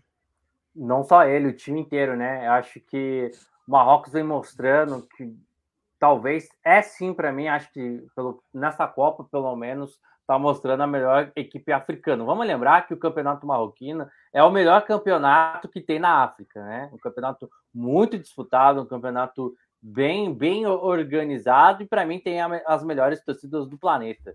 Né, o que o torcedor marroquino faz é espetacular o que fez hoje. Parecia que estava jogando em Marrakech, né? Parecia que estava jogando no seu país no jogo de hoje, né? Eu acho que, que Marrocos mostra mostra aquilo que a gente fala, um exemplo de, de, de futebol, jogada com sabedoria e organização. Eu vou ficar com essa frase que eu acho que eu aprendi muito isso no jogo de hoje da Costa Rica e do jogo de Marrocos. Eu acho que no primeiro tempo, quando o time que marca muito bem, e principalmente não é uma marcação atrás, é uma marcação no meio, não deixando a, seleção da Bélgica jogar com pressão lá na frente, o técnico, acho que o técnico aprendeu dentro do seu vestiário, fala, a gente pode mais. A gente viu que a gente tem, a gente viu que a gente tem espaço, a gente viu que o, o time de lá não tá legal e vamos acreditar. E botou o time para frente foi o que a gente viu. Eu acho que o Marrocos, sim, é, para mim, tá entre os três melhores jogos esse jogo de hoje. Acho que para mim a, a, o, o, jogo da, da Alemanha e Espanha é o, o, principal, mas ainda na minha cabeça não sai aquele jogo de Argentina e Arábia por causa da, da emoção que teve aquele jogo, um jogo muito é, é emocionalmente muito bom, né? mas a gente vê um crescimento, né? Eu concordo que eu acho que o Hakimi, a gente tem peças, imagine um time que tem para mim o Hakimi um dos melhores laterais que existe nesse planeta. Eu acho que faltou um pouquinho mais do Hakimi, na minha opinião. Eu discordo um pouquinho do Gabriel. Acho que o Hakimi poderia um pouquinho, um po... poderia um pouquinho mais ser mais ousado, participar um pouco mais, acelerar um pouco mais o jogo pela ponta. Acho que se acelerasse um pouco mais, eu acho que Marrocos conseguiria algo muito mais ainda. Mas a forma que o time jogou, acho que isso pouco importa no jogo de, no, no jogo de hoje, né? Mas é impressionante como essa, essa equipe marroquina vem mostrando é, força e competência para jogar. Foi assim, controlando a Croácia no primeiro jogo, por mais que foi um jogo muito chato, apático, quase poucas finalizações. Mas foi um jogo de controle, marcando muito bem, se, organiza, se organizando no sistema defensivo. E no jogo de hoje mostrou que tem muita força lá na frente e a Bélgica sofre com isso. Eu acredito que, é, assim como foi em 84 também, né, onde que Marrocos fez a sua melhor Copa do Mundo, indo até as oitavas de finais e perdendo para a Alemanha por um gol a zero, e, e, ficou em primeiro lugar, se não estou equivocado, num, num, num, num grupo que tinha Portugal, Inglaterra, e se não estou equivocado, a Polônia, se não, se não estou equivocado em 84. Já confirmo para você aqui, não vem. Acho que foi, que ficou em primeiro, se eu não estou equivocado, e não perdeu naquela na, naquela Copa do Mundo, só perdeu para a Alemanha nas oitavas de finais. Eu acho que essa seleção marroquina acho que é melhor do que aquela ainda, por mais que é, empatou agora né, no primeiro jogo e, e, a superação. Eu acho que o time é um exemplo como que o futebol vem mostrando equilíbrio. A gente vê isso nessa Copa, equilíbrio. A gente, né, a gente vê, claro, que a gente vê Espanha, a gente vê França, Brasil, Alemanha mesmo, sim, por mais que perdeu o primeiro jogo, mostrando como potência, mas se a gente olhar no patamar 2, a gente vê um equilíbrio, a gente vê seleções competindo de igual para igual, seleções asiáticas, a gente viu a Arábia mostrando isso contra a seleção da Argentina, a gente viu o Marrocos mostrando novamente aqui. Eu acho que a seleção de Marrocos está de parabéns, eu acho que vai aprontar muito longe, gente se continuar dessa forma. A gente apostava muito, acho que eu apostava em seleções, seleções africanas, apostava muito em Senegal. Eu acho que agora, hoje em dia, se for para apostar, acho que o Marrocos tem muito mais competência de chegar numas quartas de finais, né, é, do que a seleção do Senegal. E acho que hoje foi um exemplo, foi um exemplo de futebol, foi um exemplo de aula, mostra por que a gente ama esse esporte, né? Mostra por que futebol não é apenas, não vive apenas é, de, de, um time grande sempre ganhar. Um time não é falando que Marrocos é um time pequeno, mas é um time médio do, da prateleira abaixo das outras equipes, ainda mais quando você pega a Bélgica, que, é, que é a atual vice-campeã, é, vice é, lugar do ranking da, da FIFA, jogar como que jogou. Eu acho que a Bélgica, olha, amigos, vai ficar de fora, porque acho que não tem time para ganhar da, da Croácia, não, hein? Acho que vai, se não duvidar, o jogo vai ser, a Marrocos ainda vai passar por primeiro. O, só para parênteses, o jogo em 80, na Copa de 86 foi uma, o grupo era Marrocos, é, Inglaterra, Polônia e Portugal. E essa foi a ordem do grupo, né? Marrocos em primeiro, Inglaterra em segundo, Polônia em terceiro e Portugal em último lugar. O, o Gabriel, agora a gente falando do outro lado, né? A gente tem uma questão da Bélgica, que a Bélgica simplesmente não está jogando. Você acha que esse é o, esse é o a, é o, o, o entardecer, né, o fim do, da geração belga de uma forma tão melancólica como está sendo nessa Copa? Sim, Pedro. Quando a gente analisou os grupos, eu falei que essa é uma geração que está ficando velha, né? É, o De Bruyne, quando fala isso, ele não está errado. É, eu acho e não está é diminuindo ninguém, é o a idade vai passando para todo mundo. Né? Exatamente, né? ele não está errado na colocação dele. Acho que errado é ele falar isso sendo um líder, um dos líderes da equipe, e isso não, não colabora muito para o vestiário. E aí você vê o Vertogen depois do jogo falando: é, o nosso ataque não atacou bem porque está ficando mais velho. Então você vê que isso não pegou muito bem dentro do vestiário, é, não foi uma boa, uma boa atitude do, do De Bruyne, porque ele de fato é um líder, ele é um capitão. Na hora que sai o Eden Hazard, quem é, recebe a a faixa de capitão é ele. Então, se ele é um líder, ele não pode, enfim, né, gerar é, brigas ou qualquer coisa, um mal-estar dentro do, do vestiário. A sinceridade Mas... do Kevin De Bruyne foi um sincericídio, né, nessas duas. É, é, exatamente, acho que não, não, não pegou muito bem, não. Mas é uma geração que está ficando de fato velho. Eu acho que os dois, os dois únicos, como eu tinha falado na análise, os dois únicos que ainda estão bem dessa geração belga é De Bruyne e Courtois.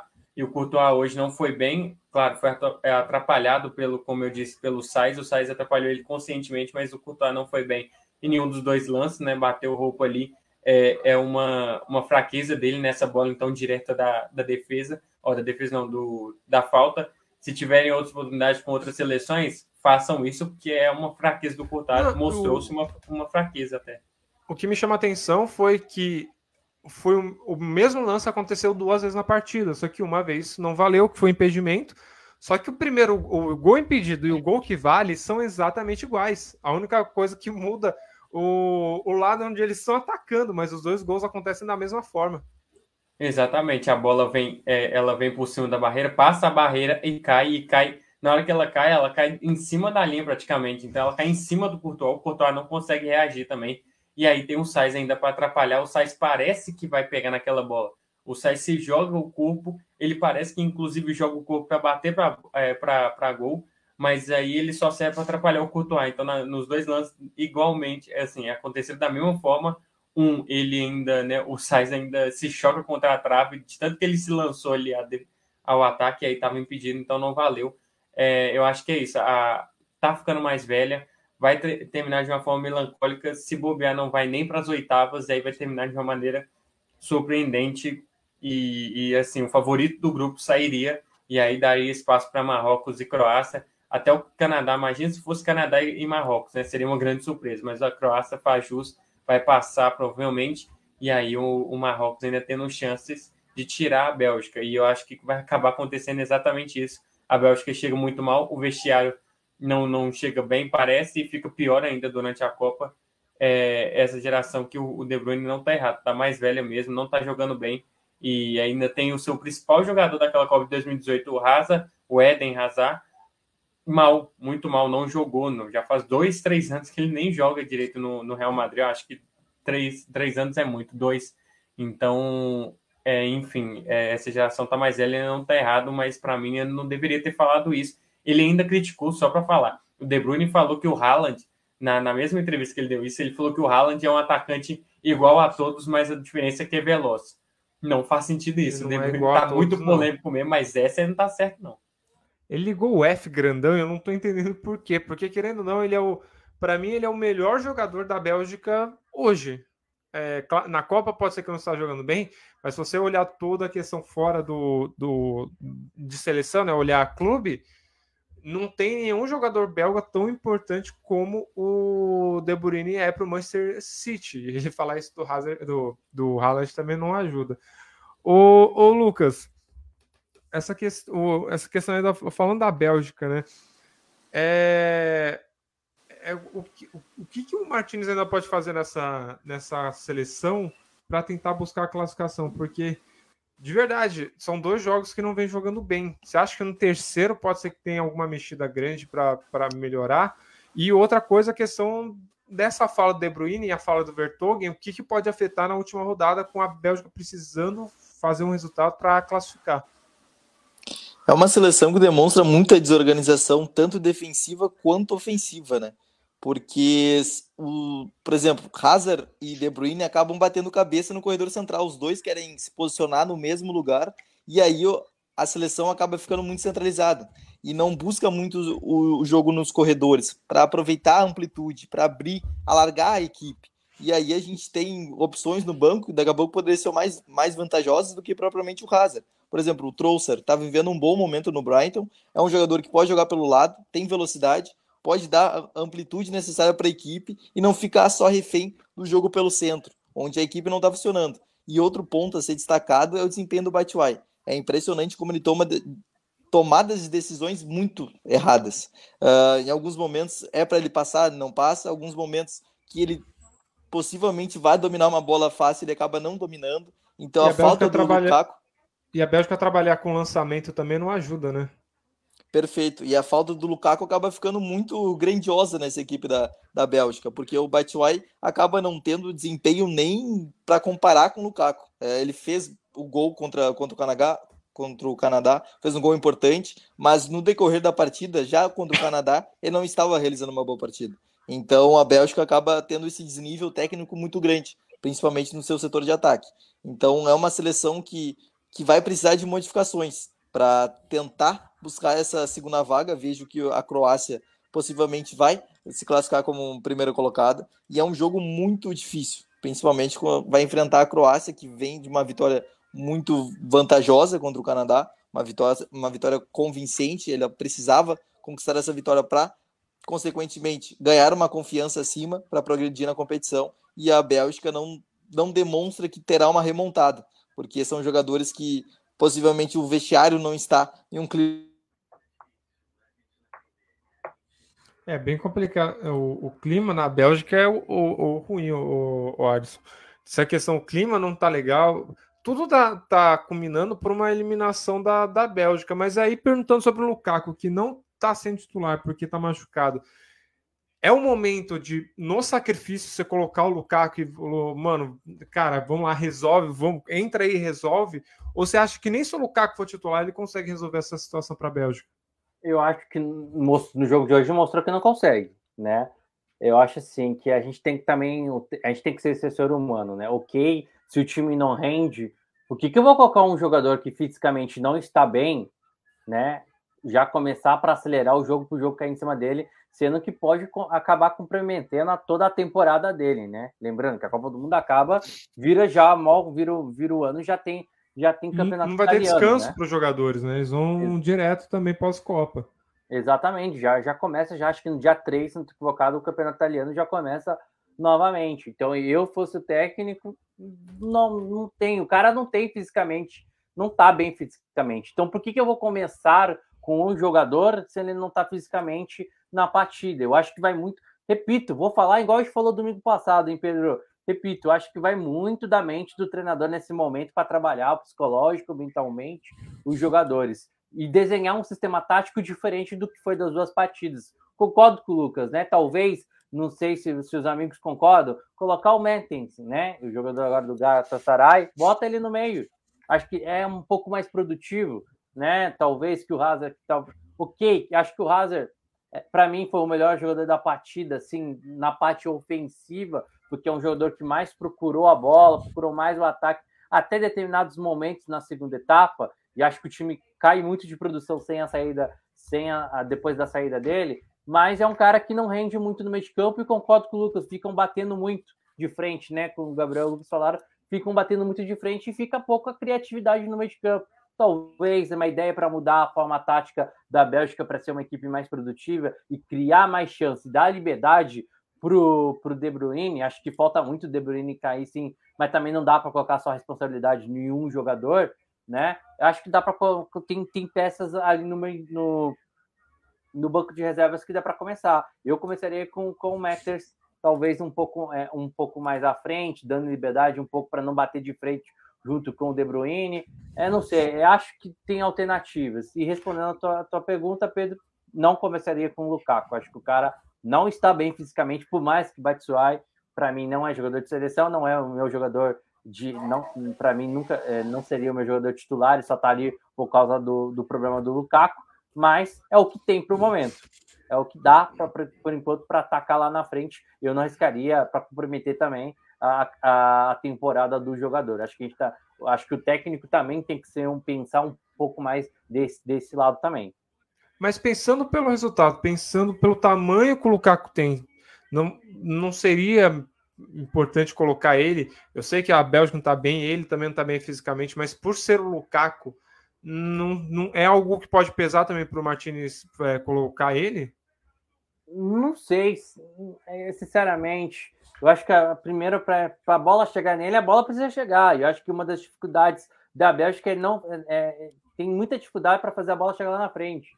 Né? Acho que tem que primeiramente arrumar ali na frente. Dá para, por mais que eu não gosto do Batshuayi, dá primeiramente antes de criticar ele, acho que tem que ser, ser ajustado ali, ali no meio de campo ali para que o meio seja o mais é, produtivo lá na frente. Não adianta você ter muito volume, envolvimento na troca de passes, mas você não tem qualidade para chegar lá na frente. Eu acho que talvez, acho que o Lukaku mostrou isso no jogo de hoje. Eu acho que ele mostrou que tá praticamente não não tá legal para mim. Posso tá, posso ter uma leitura totalmente diferente. Se o Gabriel concorda comigo, posso ter totalmente diferente. Mas ele não praticamente ele não entrou no jogo quando ele entrou, né? Eu acho que o que, que o tamanho do Lukaku no jogo, a importância dele é, é pode fazer muita diferença, por mais ficar lá na frente, ficar só lá na frente esperando, mas acho que é um risco que você que você acaba arriscando num jogo tão decisivo é, para o jogo que vai ser na, na, próxima partida da Bélgica, principalmente contra a Croácia. Acho que tem que pensar um pouco mais pra, lá para trás, aí sim depois começar lá para frente, para ter alternativas um pouco lá para frente. É, o... eu, eu acho que no final das contas, acho que seu pensamento está certo, mas eu acho que no final das contas o, o Lukaku vai acabar entrando, viu? Vai, acabar colocando ele nem eu também acho. sacrifício para precisar fazer o placar, fazer o resultado, ele vai acabar entrando. Já temos uma hora de live. Quero agradecer a vocês que estão acompanhando aqui com a gente, tá conosco aqui. Muito obrigado pela sua audiência. Você pelo Facebook. Se, se não curtiu a página, curta. Se você está pelo YouTube e não se inscreveu, se inscreva, ative as notificações, deixa o like, comenta também aqui. Você também pelo Facebook, comenta aqui. A, a gente participa, você ajuda a gente a fazer a transmissão também. Pela Twitch também, muito obrigado por você estar acompanhando a gente pela a roxinha. Você pelo aplicativo de rádio também, você que procura melhor futebol no aplicativo de rádio, está ouvindo apenas pelo áudio, muito obrigado.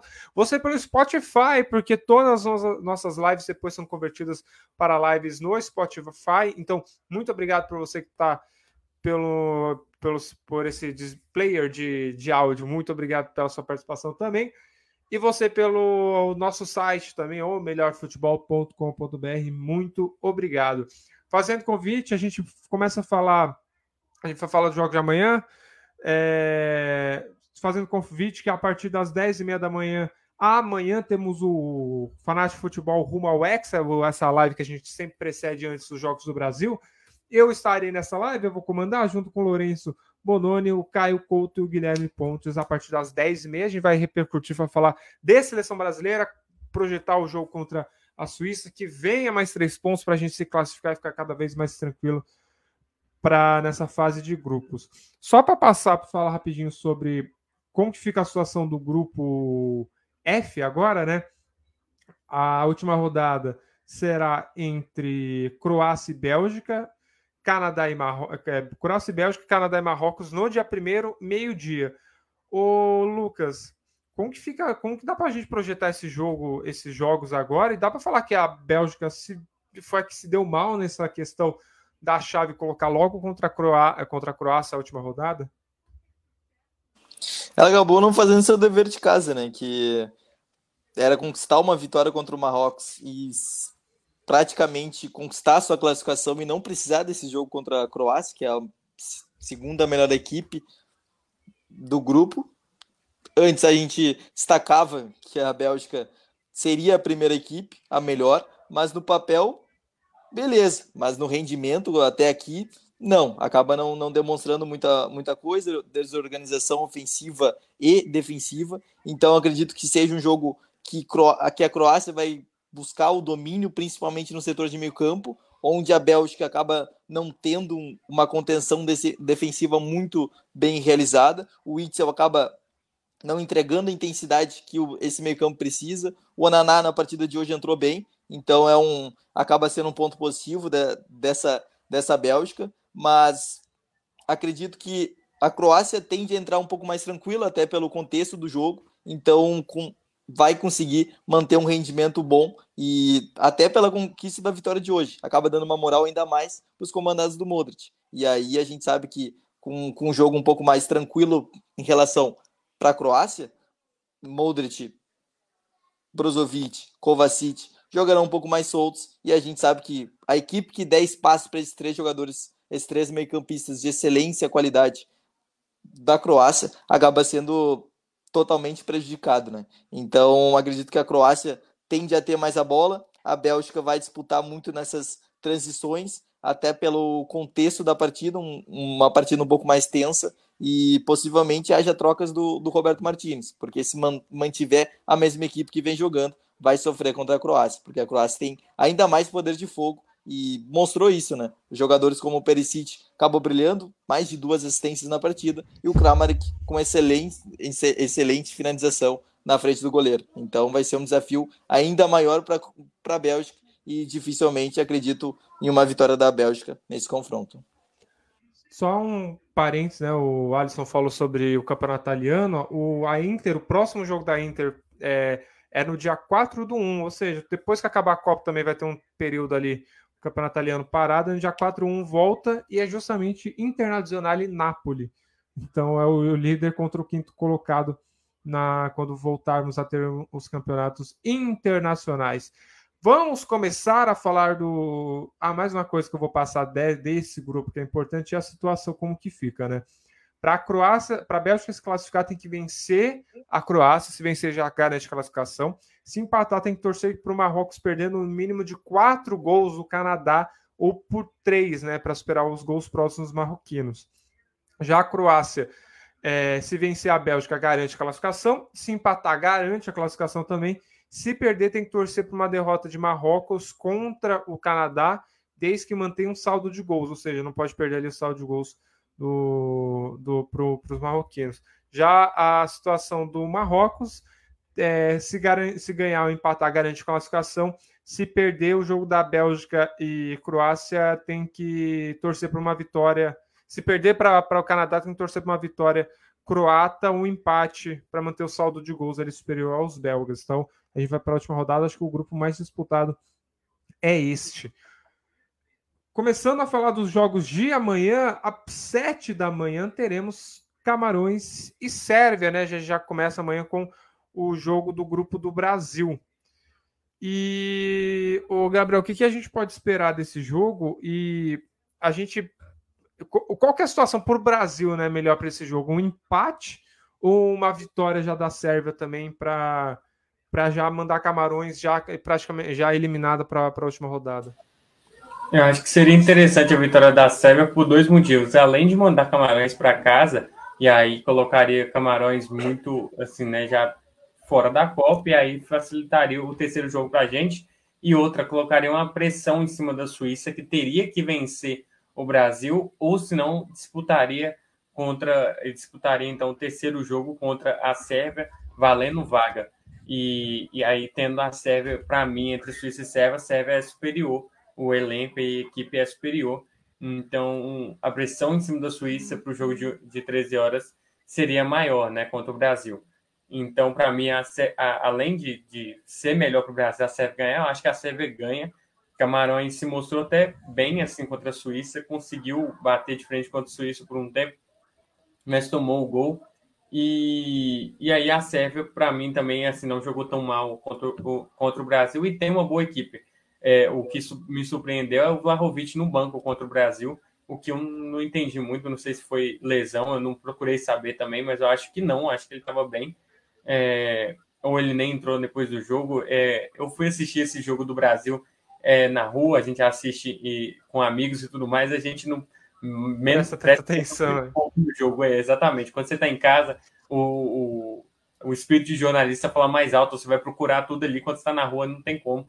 Mas, enfim, é, eu acho que foi o erro ali da Seba. Vlahovic de, de titular junto com o Mitrovic pode fazer com que a, sair vitoriosa e para mim é melhor a Sérvia ganhar mesmo. Coloca pressão em cima da Suíça, a Suíça entra com pressão, o Brasil já ganha, vamos para as oitavas e aí já mais um grande jogo para a gente assistir na terceira rodada de Sérvia e Suíça, que seria um, um seria jogo valendo então as oitavas.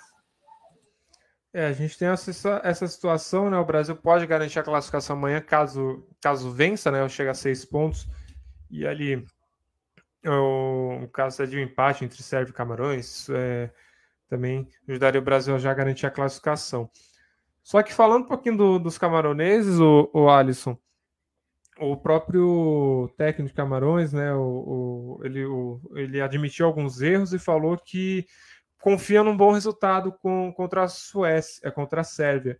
Até ele eu tinha separado aqui que ele tinha falou que adotou um, ele adotou um tom otimista e ele vai fazer algumas mudanças. Você acha que a, a Camarões pode realmente incomodar a Sérvia? O, a Sérvia precisando também do resultado, sabendo que, que é uma das favoritas para a classificação, pode, não sei, não sei se passar o carro, né? Mas é ali complicar a situação para Camarões. Eu acho que a gente não pode apostar em nada nessa Copa do Mundo, né? Quando a gente aposta alguma coisa, tudo vem. É tudo o oposto que a gente está vendo, né? Nessa Copa do Mundo, né? É, eu acho que Camarões acho que vai fazer um jogo bom. Eu tô com confiança com Camarões porque eu acho que a Suíça jogou mal contra Camarões. Eu acho que Camarões marcou muito bem, e determinadas vezes teve uma equipe agressiva durante o jogo. Eu acho que vai ser um jogo muito interessante, né? Eu acho que só falando que você perguntou para o Gabriel, o que, que, importa para o Brasil, o que, que, o Brasil tem que pensar, eu acho que o Brasil não tem que pensar em nenhum dos dois no resultado, não. O Brasil tem que pensar nele. Tem que saber como que vai se virar para vencer a, a Suíça, porque a Suíça é uma equipe muito complicada, principalmente na parte defensiva. E desse jogo eu acredito sim, que acho que vai ser um jogo muito equilibrado. A Sérvia tem mais time de fato, tem o Vlahovic, o Vlahovic né? Que também não entendo porque que ele entrou como, como reserva no jogo, um jogador que está em fase ótima na Juve. É, vai lembrar tem... que, só, só para falar, vai lembrar que foi o Vlahovic também o. Mais um jogador que foi reserva também, esqueci qual que foi, mas foram dois jogadores que são titulares, normalmente acabaram sendo poupados. Eu não entendi, porque já que era o jogo mais difícil para a Sérvia. O Laro, não sei, não lembro qual que é que você está falando. Eu vou tentar lembrar aqui, eu vou falar certinho quem que é que eu estou dizendo. Acho que é o Foi o Mitrovic, foi o Mitrovic, né? ele foi Mas reserva Mitrovic, também. Mitrovic. Não, Mitrovic entrou como Stefano titular. Mitrovic. Então, beleza. Ah, é que tem dois é. Mitrovic, é. né? Eu que estou confundindo. Mas pode continuar.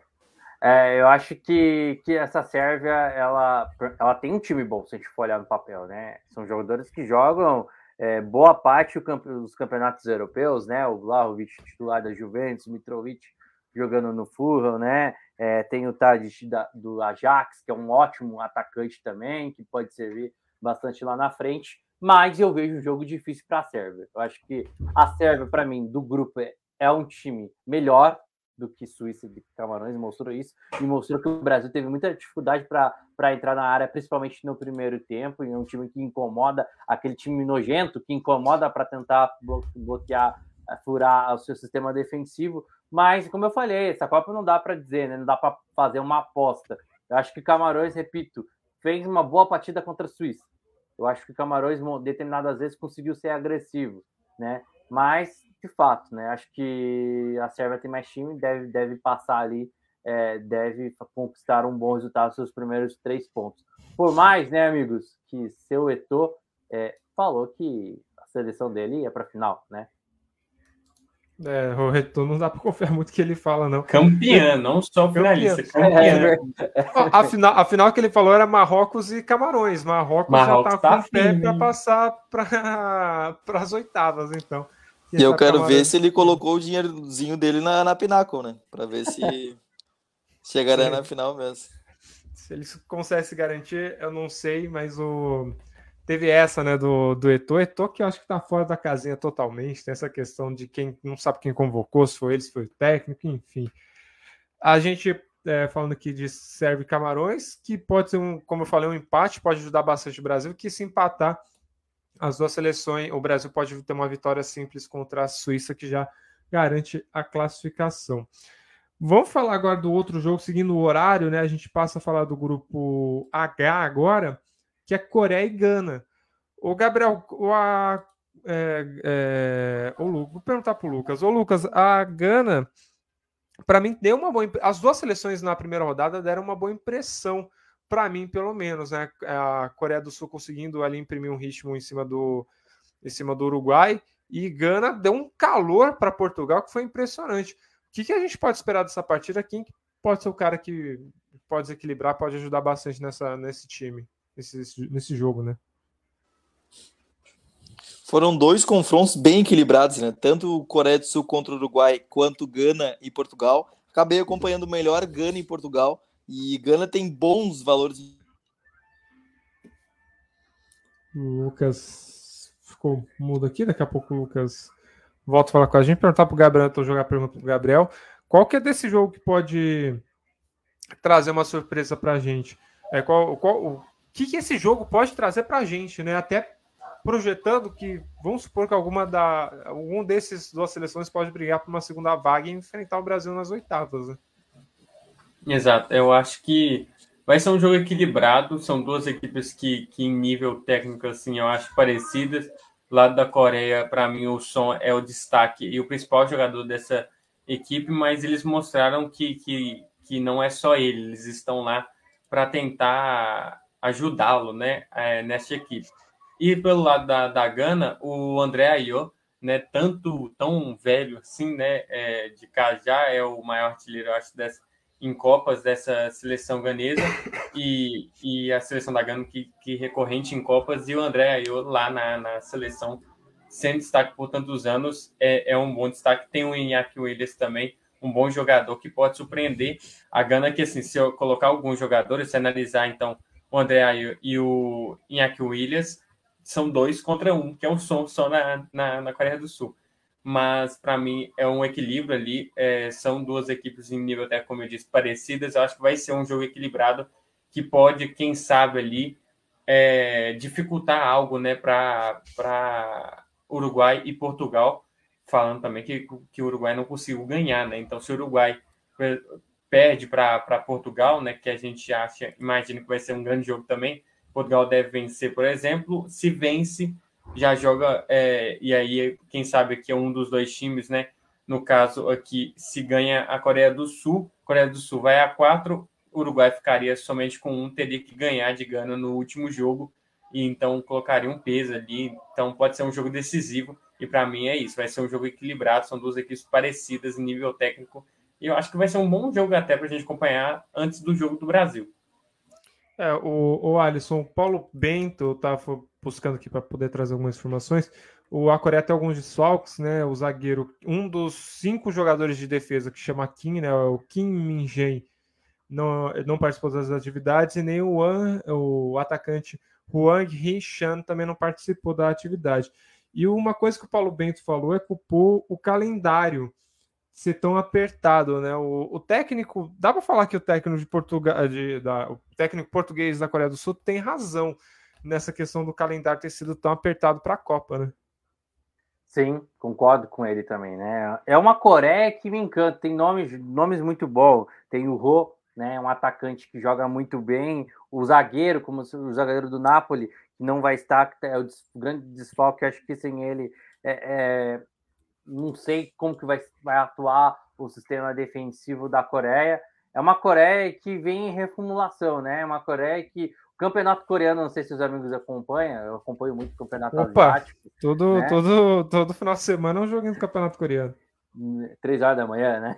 três horas da manhã, duas horas da manhã. É muito bom. O campeonato coreano vem crescendo e mostrando potência dentro do seu mercado. Para mim é melhor do que o campeonato japonês, sim, na, na, na forma tática que vem apresentando e mostrou isso. Acho que o, o jogo contra o Uruguai, a Coreia foi muito melhor na, na parte é, ofensiva do que o Uruguai. O Uruguai não teve produtividade. Né? Incrível como o Uruguai, nomes que tem, não conseguiu é, ajustar esse meio de campo para mim foi o 0 a 0 mais legal que a gente teve nessa Copa do Mundo, esse Uruguai e Coreia. E, e a Gana, né? Acho que eu, eu, confio muito no Iñaki Williams, né? Eu acho que eu, eu adoro esse jogador que joga no Atlético de Bilbao. Eu adoro esse jogador. Então eu, confio muito nele, acho que ele pode aprontar. Eu tô torcendo para tudo se decidir no jogo, no terceiro jogo, que é Uruguai e Gana. Cara, não sei, esse jogo para mim não sai da cabeça naquela Copa de 2010. Para mim, um, um, é um dos melhores jogos que eu assisti em Copa em emoção. Né? Gana mereceu ter vencido, mas o futebol se propõe, né? Mostra que não, é, que tinha que ser daquela forma, né? Perder pênalti, depois ir para os pênaltis, pá.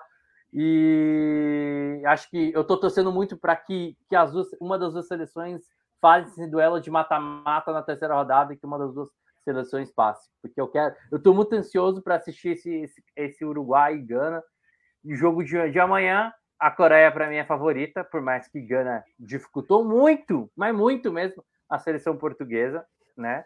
Eu acho que Gana também fez, fez um bom jogo. É um jogo muito equilibrado que não tem favorito, né? Que acho que não, não dá para apostar em um em outro. Eu vou postar na Coreia porque eu gosto muito de futebol asiático, acompanho muito o futebol coreano. Eu acho que a Coreia, pela forma de ter segurado, da forma que tem o um ataque, e outra, entre Gana e Coreia, ele tem um som, né?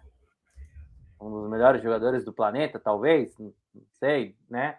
Se, se a gente pode colocar, pelo menos para mim, entre os 10 melhores, tá? O som tá ali entre os 10 melhores, se a gente for fazer uma lista aqui, né? Da, da área que ele, que ele atua. Então, eles têm ele. Então, é, esse jogo tudo pro, promete, hein, Pedro?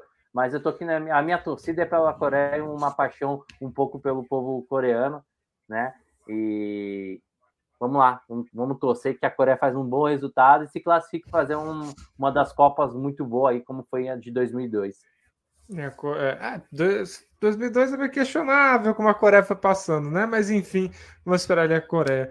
Gabriel, a gente vai passar o jogo do Brasil, depois a gente volta um pouquinho para falar do jogo do Brasil. Vou falar o jogo de Portugal primeiro. Portugal e Uruguai se enfrentam. E uma coisa que eu queria saber, principalmente sobre Portugal, uma coisa que me preocupou muito sobre Portugal, Portugal é uma seleção que particularmente eu não, não ligo, não gosto muito de Portugal, porque acho que tem o Cristiano Ronaldo e algumas outras peças bem questionáveis. Não acho que tem tantos jogadores como tão bem quanto as pessoas falam. Só que Portugal, uma coisa que me preocupou muito vendo Portugal e Gana é a defesa. A, a defesa de Portugal simplesmente em alguns momentos foi passiva. No primeiro no, no primeiro gol no gol de empate de Gana foi assim. E aquele lance bizarro no último lance que o goleiro solta a bola ninguém percebe que tem um atacante atrás. Pode ser o ponto mais fraco pensando que não estamos no melhor, momento mas pensando que Portugal vai enfrentar amanhã possivelmente Luiz Soares no, no ataque eu acho que sim. É, o Danilo Pereira, né, é zagueiro ali do PSG. É para mim é um bom zagueiro, mas também ele contra é, a Gana não foi tão bem assim. Se mostrou inseguro algumas vezes e até errar, porque para mim ele que erra no, no gol de empate da Gana, inclusive. Então, assim, é, é, se eu não estou errado, é ele mesmo que erra. E ah. mostra assim, é, é, mostra-se frágil, né? Essa defesa então de Portugal é, faltou comunicação com o goleiro ali, porque você, não, você tá naquele futebolzinho de final de semana, você grita ladrão, ladrão, rato, olha aí, porque você grita e você avisa e ninguém avisou o cara. Então, assim, falta alguma comunica, é, comunicação, falta algo ali. E aí, Danilo Pereira e Rubem Dias não podem bobear, porque tá, é, vão enfrentar, além do Soares, que é um goleador nato, Darwin Nunes. Darwin Nunes que jogou até relativamente bem contra, o, é, contra a Coreia do Sul. Algumas vezes ele erra, algumas vezes ele acerta. Ele é um jogador meio que assim, né? Ou uma hora acerta uma jogada improvável, outra hora também erra uma jogada burra. Então, pode ser que Darwin Nunes também seja um perigo ali para essa zaga que, que, se mostra inconsistente, né?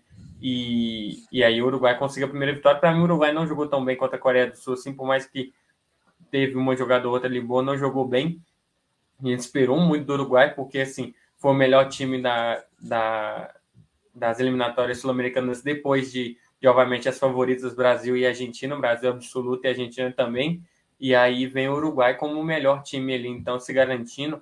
A gente achou que ele ia jogar melhor, enfim, Darwin Nunes poderia chegar num momento muito melhor na Copa do Mundo se tivesse desde o início do Liverpool é, feito o que ele estava fazendo nos últimos três, quatro jogos, mas não, ele chega até bem, porque os últimos três, quatro jogos ele foi bem, mas poderia chegar melhor. O Soares se preparou lá no Nacional, mas também não, não consegue chegar em alto nível. Preparar no Nacional para jogar uma Copa do Mundo é bem complicado. A gente já questiona, às vezes, algum um jogador brasileiro no Campeonato Uruguaio. Mas é pior você... ainda. Mas daí você vai deixar o. Você tem a Rascaeta, que nem no jogo não entra. Eu acho que faltou isso pro Uruguai. É. Eu acho que faltou eu isso pro Uruguai. também jogar mais. Exato. Sim. Eu acho que o Uruguai, Pedro, no jogo contra a Coreia, faltou isso né? Faltou uma, um jogador para para mudar esse meio de campo. E você tem no banco de reserva. Eu não entendo o que, o que o técnico do Uruguai tem na cabeça, né? Porque ele foi questionado o que, que aconteceu, que ele não colocou se o Arrascaeta tinha algum problema. Ele falou que não, que ele não quis colocar na, na partida. Não entendo, né? Um jogador desse tamanho, para mim, o melhor jogador do Brasil, jogando no futebol brasileiro, na última temporada, nessa, nessa temporada, deixar no banco de reserva. Eu não entendo.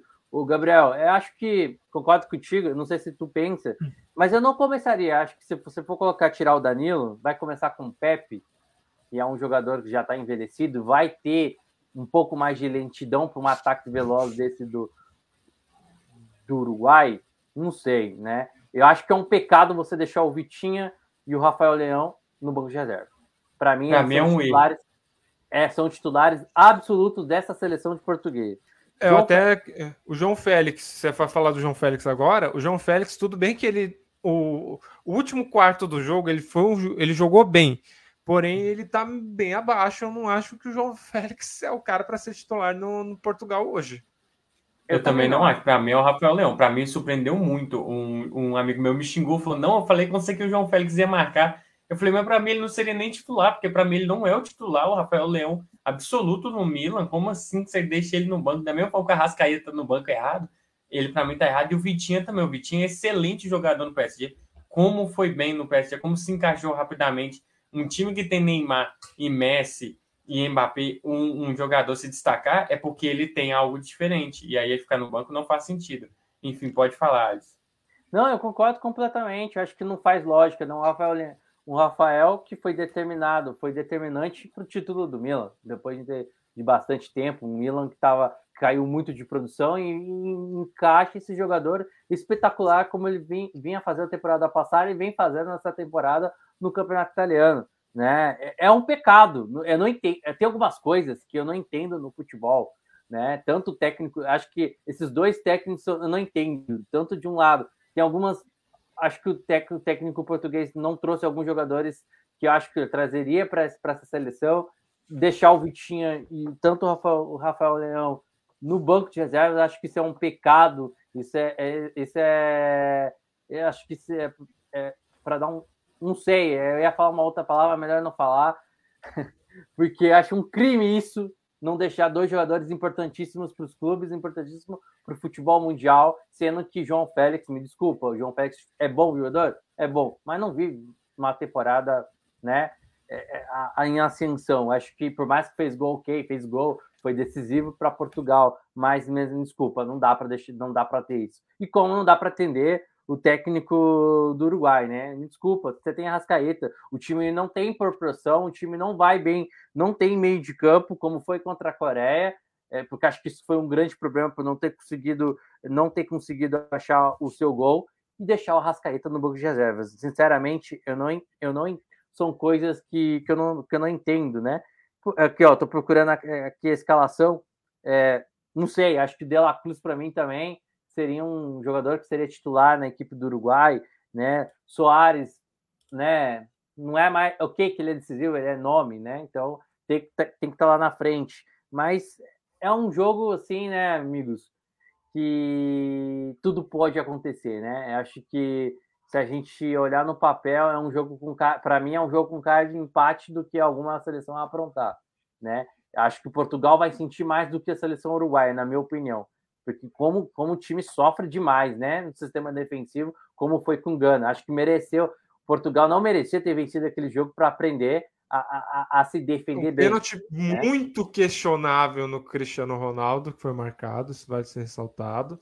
Também não acho que Portugal deveria ter empatado aquele jogo no último lance, bola, aquela bola deveria ter entrado para poder atrapalhar Portugal. É, sobre o Arrascaeta, eu acho que quando você dá. Tudo bem que tem essa questão de numeração, tá, mas quando você dá para um jogador a camisa número 10, você espera que o cara seja o diferente. Eu sei que no Uruguai, se você tem o Cavani e tem o, o, o Luiz Soares, esses dois serão os diferentes. Mas se você dá 10 para o Arrascaeta, você espera que ele vá jogar. E eu esperava que ele fosse jogar também. Só que ele nem entrar para fazer alguma diferença é muito questionável. Então, eu acho que o, o, era até uma coisa que o Tabares também tinha uma dificuldade, não tinha uma dificuldade de colocar Rascaeta, mas vamos ver agora se o nosso o novo comandante aqui do, de, do Portugal consegue, de Uruguai consegue fazer. Portugal, o João Félix não deve ser mais o titular da seleção. Ele não está conseguindo render. Ele deu, ele fez um gol, ele deu um passe, ele ajudou, ajudou. Só que isso foi no, na parte final do jogo, quando a Gana se lança para ataque para tentar empatar o jogo de novo. E aí, quando empata, toma o gol logo em seguida, mas foi porque a Gana se mandou para tentar fazer isso. Aí o João Félix, desculpa ali, Rafael Leão titular, é muito complicado. Uma outra baixa em Portugal é que Danilo, o Danilo Pereira está fora, pelo menos é, da fase de grupos aqui, por uma questão de lesão. Ele quebrou a uma costela. Então ele está fora da. da eu estou tentando achar aqui exatamente a informação onde eu vi. É o Danilo Pereira, ele sofreu uma lesão no treino. A informação que eu tive foi que ele, ele fraturou três costelas. Eu, primeiro que eu queria entender como que num treino ele conseguiu fraturar três costelas. Ele tá pegado o treino, se a gente está reclamando de um carrinho do Daniel Alves atrás ali do Pedro, o cara conseguiu quebrar três costelas no treino, foi que provavelmente ele pulou muito alto, alto e caiu de mau jeito. Então, o Danilo Pereira está fora do, do time do jogo de amanhã. O Gabriel, essa baixa, o Danilo Pereira jogou, foi um jogador que, para mim, ele jogou bem o primeiro jogo contra, contra a Gana. O, quem, quem deve entrar no lugar e como que fica Portugal sem o Danilo Pereira? É, é, é, igual eu falei, assim, ele é, é, um grande o zagueiro, né? O Danilo Pereira, ele oscila, mas ele para mim é um grande zagueiro. Claro que lá no, no PSG ele tem um apoio de simplesmente Marquinhos, né? E a gente entende que o Marquinhos é o melhor zagueiro de lá, e além do Kim Pembe, que estava em boa fase. Então, assim, os apoios dele são muito bons também, mas é uma grande perda para Portugal. E aí, Portugal, você analisando o banco, tem o Pepe, como o Alisson citou, né? O Pepe ali e tem, eu acho que o, o, Dalot é né? ela tra... isso. É o Diogo Dalot, exatamente. O Dalot pode vir a, a ser o, o substituto. Para mim, deve ser o Pepe. É, não, não, não, não entendo não assim. Você entraria que... com o Pepe, hein? Pela idade. Ah, mas talvez assim para um jogo grande como é este e pela experiência que tem o Pepe e por também é, vai contra um time que para mim Uruguai o que eu vi no primeiro jogo e eu entendo também que é do Uruguai, é a raça, né? É, é esse time que é muito raçudo. Aí você vai bater de frente com o Pepe, que é raçudo também, da mesma forma, tem um, um ali, um, um, gostinho ali de Felipe Melo, um brasileiro ali, ele é brasileiro, o Pepe, né? Então, ele parecido com o Felipe Melo, então o Pepe também tem essa raça, pode ser que bata de frente ali e, enfim, né, jogue Darwin Nunes e Luiz Soares longe. Eu não sei quem poderá entrar, porque também o Diego Dalot é, é um, um, bom jogador. Sim, eu acho que essa seleção portuguesa, igual você falou, tem algumas dúvidas né, no, no início do jogo. Você, fala, é, você falou, quando você foi falar do, do, jogo, né, você falou que essa seleção você não gosta tanto. Eu também acredito que assim, é Bruno Fernandes, você fala, pô, Bruno Fernandes, mas você não consegue levar o Bruno Fernandes lá em cima, você não consegue levar o Bernardo Silva lá em cima, por mais que ele jogue muito bem. São jogadores que você não consegue falar tão bem, você não consegue falar tanto tempo bem, eu acho, do jogador. Você, fala, é um jogador... você fala bem dele, mas sempre vem um mas junto. Exatamente. É e, até, e... e, assim, desculpa, até o Cristiano Ronaldo. Hoje, aquela situação de mercado das coisas que foram acontecendo do, de outubro, final de outubro, né? O início da uma semana antes do início da Copa para cá, o Cristiano Ronaldo fala, ele é um grande jogador, fez gol em cinco Copas, ele é o diferente, mas eu não sei, né? É o Cristiano Ronaldo, claro, mas é um jogador que para mim, sempre que pergunto Messi Cristiano Ronaldo, eu coloco o Cristiano Ronaldo na frente porque ele se fez um grande jogador. Diferente do Messi, que, na, que eu acho que nasceu com dom, enfim, nasceu diferente. O Cristiano Ronaldo se construiu. Só que nesse último período tá complicado e até o jogo mostrou isso, né? O jogo contra, contra a Gana. Exatamente. O máximo que você pode colocar ali também é a idade, né? E aí um jogador que tanto se construiu, tanto lutou nesse tempo todo para ser um grande jogador, e aí parece que já está cansado, literalmente, né? Além de ter 37 anos, e um jogador com 37 anos já está meio cansado mesmo. Acho que a gente só não coloca o Zé Roberto, o que agora é comentarista lá na Globo. O Zé Roberto está melhor hoje cara. do que quando ele estava jogando, viu? Exatamente. Com 41 anos, ele estava correndo mais que muito menino. Então, assim, é, é, é difícil falar, mas a idade do Cristiano Ronaldo pesa também. Então, é mais um jogador. É o Danilo Pereira é um bom zagueiro, mas também falha. Sempre tem um mas, igual você falou. Então, é difícil a seleção de Portugal de cravar algo ali entre Diego Dalot e, e, e Pep. Para mim, o Pep também, como é um jogador mais antigo, mais experiente, talvez é, é da vaga ali. Eu, eu, sei que ele já jogou em alguns jogos passados ali no lugar, então, do, do Danilo Pereira em outros jogos né, de Portugal, seja na Nations League, eu acho que ele estava atuando, enfim. Então vai ser uma grande perda do Danilo Pereira, né? Mais um jogador que vai perder uma parte dessa Copa. Tomara que os nossos não percam, né? Saiu a notícia lá que o Neymar talvez até volte contra Camarões, quem sabe, né? Mas, enfim, mais uma perda dessa Copa. É, o Portugal, acho que engraçado, o Portugal tá até para falar. Tem um bom elenco, mas o técnico também não ajuda ali. Vamos ver o que, que, que vai acontecer. Estamos caminhando aqui para os minutos finais. Eu vou agora a gente fala, enfim, do jogo da uma da tarde, o jogo que com certeza vai garantir a classificação do Brasil para a Copa do Mundo. Eu estou falando para você ir lá na Fogobé, na, na Pinaco, na Pinaco e, e fazer a sua aposta lá. Ô Alisson, Brasil amanhã joga sem Neymar, e para mim, a minha maior preocupação foi um negócio que eu estava comentando esse, esse tempo. A minha maior preocupação não é o Neymar. Porque hoje, tudo bem, o Neymar é o nosso diferente, é o nosso craque, é o cara que, que, faz o diferente. Só que hoje a gente tem é, jogadores que conseguem se aproximar ou emular o que o Neymar faria.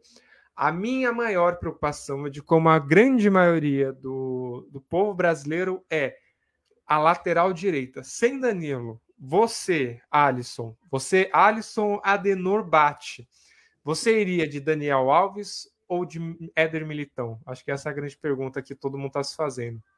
É o que tem, né? Eu não iria com nenhum dos dois. Por mais que o Éder. Militão... de três, com três zagueiros. Exato. Por mais que o Éder, o Militão, ele joga determinadas vezes assim no Real. Né? Mas eu não começaria com os dois. Eu acho que vai colocar o Militão numa função que não faz, por mais que faz, não sei. Né? O Daniel Alves acho que não, não rende mais lá na frente, mas para optar dos dois, é, pensando na formação da Suíça, que é um time encardido, é um time chato para se enfrentar, eu começaria com o Militão. Né? Vou improvisar lá na lateral mesmo, já, já conhece, tem uma base como fazia no Real, né? com, com, com, com Carlos Ancelotti. uma base como ele fazia no São Paulo também, que fez, já fez isso. Exato, eu acho que eu começaria com ele, um jogador que tem mais ritmo, aguenta tanto na hora da recomposição, né? Porque acho que não sei se o Daniel Alves ia aguentar, acho que com o Daniel Alves a gente ia sofrer mais na hora de recompor, né? Um pouco mais para frente. E o trabalho maior, né? O Tite ia ter um trabalho num período muito curto, ia ter um trabalho de readequar a formação para poder jogar com o Daniel Alves, porque querendo não com ele, você tem que repensar ali essa parte também. Exato. É, sabe o que, que eu acho? Acho que o grande problema do Brasil não é a lateral direita, não é ali no, no ataque, onde, que eu acredito que vai começar com o Fred por ali, né? E vai trazer o Paquetá Isso nem um me incomoda tanto, parênteses. Eu, o Fred eu jogar não me incomoda tanto. Para mim, para mim, Alisson, acho que o, o, que me incomoda, o que me preocupa é como essa, esse time vai estar tá mentalmente na partida, né? Eu acho que acho que esse é, é para mim a grande chave. Né? Você tem um meio de campo muito qualificado e não de fato O Neymar é uma peça diferente, é uma peça mais e decisiva para a seleção, como é o Messi na Argentina, a gente viu isso ontem, né? E por mais que a seleção tenha um bom time, a gente vê com o Cristiano Ronaldo no, em Portugal. É, acho que é a mesma coisa com, com o Neymar. O Brasil tem peça para recompor, como você bem disse, né, Pedro? Tem muitas peças para recompor. Mas acho que o grande problema pelo transtorno, e isso ajuda, porque quando a mídia coloca e, e, coloca essa pressão, ajuda o vestiário ficar com a mente mentalmente cair, de, né? É, eu acho que é esse que eu acho que é o grande aspecto. Como que o Brasil vai reagir mentalmente no jogo, sendo que teve uma pressão em si, ah, como que a gente vai adaptar sem o principal jogador, sem a lateral, que é o principal, o jogador titularíssimo na lateral, como que, como que o time vai se reagir? Ainda mais quando você pega uma seleção como é a Suíça. Para mim, a Sérvia é melhor que a Suíça, mas a, a Suíça, para mim, é uma seleção encardida de se jogar, é uma seleção muito chata, né? É uma seleção que, que se defende muito bem e o Brasil teve muita dificuldade na Copa passada para enfrentar a Suíça. Acho que para mim o grande ponto, não sei se o Gabriel concorda, eu acho que vai mentalmente. Não independente se vai Militão ou o Daniel Alves lá na, lá na lateral, independente se vai começar com o Fred ou colocar o Rodrigo talvez que seria uma outra peça para colocar ali na frente no lugar do Neymar mas para mim acho que como que é, mentalmente essa seleção, será que essa seleção ela, ela não se abalou, ela está mentalmente boa para atuar, ou se não, pode todo mundo estar tá, na hora do jogo decisivo acabar sentindo essa falta, acabar sentindo essa pressão e tudo que houve é, de trajetórias, de notícias que a mídia colocou e acompanhou junto ali, e isso pode acabar abalando sim o time para o jogo de amanhã. O, o Gabriel, você, eu, eu tenho uma pergunta para o Gabriel que é o seguinte. Comecei puxando, fazer pergunta para o Alisson falando sobre o Daniel Alves. E aí o Alisson mesmo falou que iria de militão. Pensando assim, pensando até na questão de formação, porque o Brasil, se você parar para pensar, uma, uma coisa que eu reparei bastante assistindo o jogo foi que quando o, o, Bra o, Brasil jogava ali com laterais, só que ao mesmo tempo tinha momentos que quando se, se mandava para o ataque ficava uma linha de três, ficava o Danilo, o o Militão, o Danilo, o Marquinhos e o Thiago Silva ali como zagueiros. Com o Daniel Alves, você não consegue fazer isso porque o Daniel Alves não consegue jogar ali entre um como um terceiro zagueiro. É, precisaria ali repensar e com o Militão você man consegue manter esse esquema de você jogar com um terceiro zagueiro ali e é um zagueiro que é realmente um zagueiro de ofício. Mas parando para pensar, o Dani, o, se o Tite escalar, foi um negócio que eu comentei no nosso grupo aqui da, da Web Rádio, se o Tite escala o Daniel Alves, vai se questionar por que o Daniel Alves, o Daniel Alves está velho, tem idade, está pesado, não está jogando.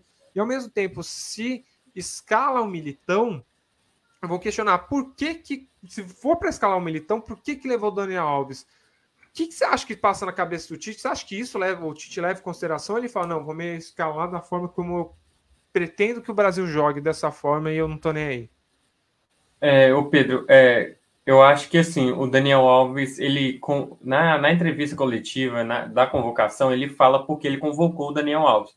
Ele acredita que o Daniel Alves, no poder de armação dele é muito grande, e além do vestiário também, né, da, do, do peso dele, o vestiário, a experiência e a questão de armação dele, a inteligência dele, que para mim ele de fato tem. Você vê lá na Copa, na Copa América, nas Olimpíadas, ele foi muito bem, é um jogador que sai da, da lateral direita e vai para o meio se precisar e, e arma o time então vai à frente, tem um poder ofensivo muito bom. Eu acho que aí é, você utilizaria ele na situação ideal. Ele fala isso também na coletiva pós-jogo, eu acho, do, da, da contra a Sérvia, que ele vai pensar da, da melhor maneira, utilizar na, no momento certo o Daniel Alves.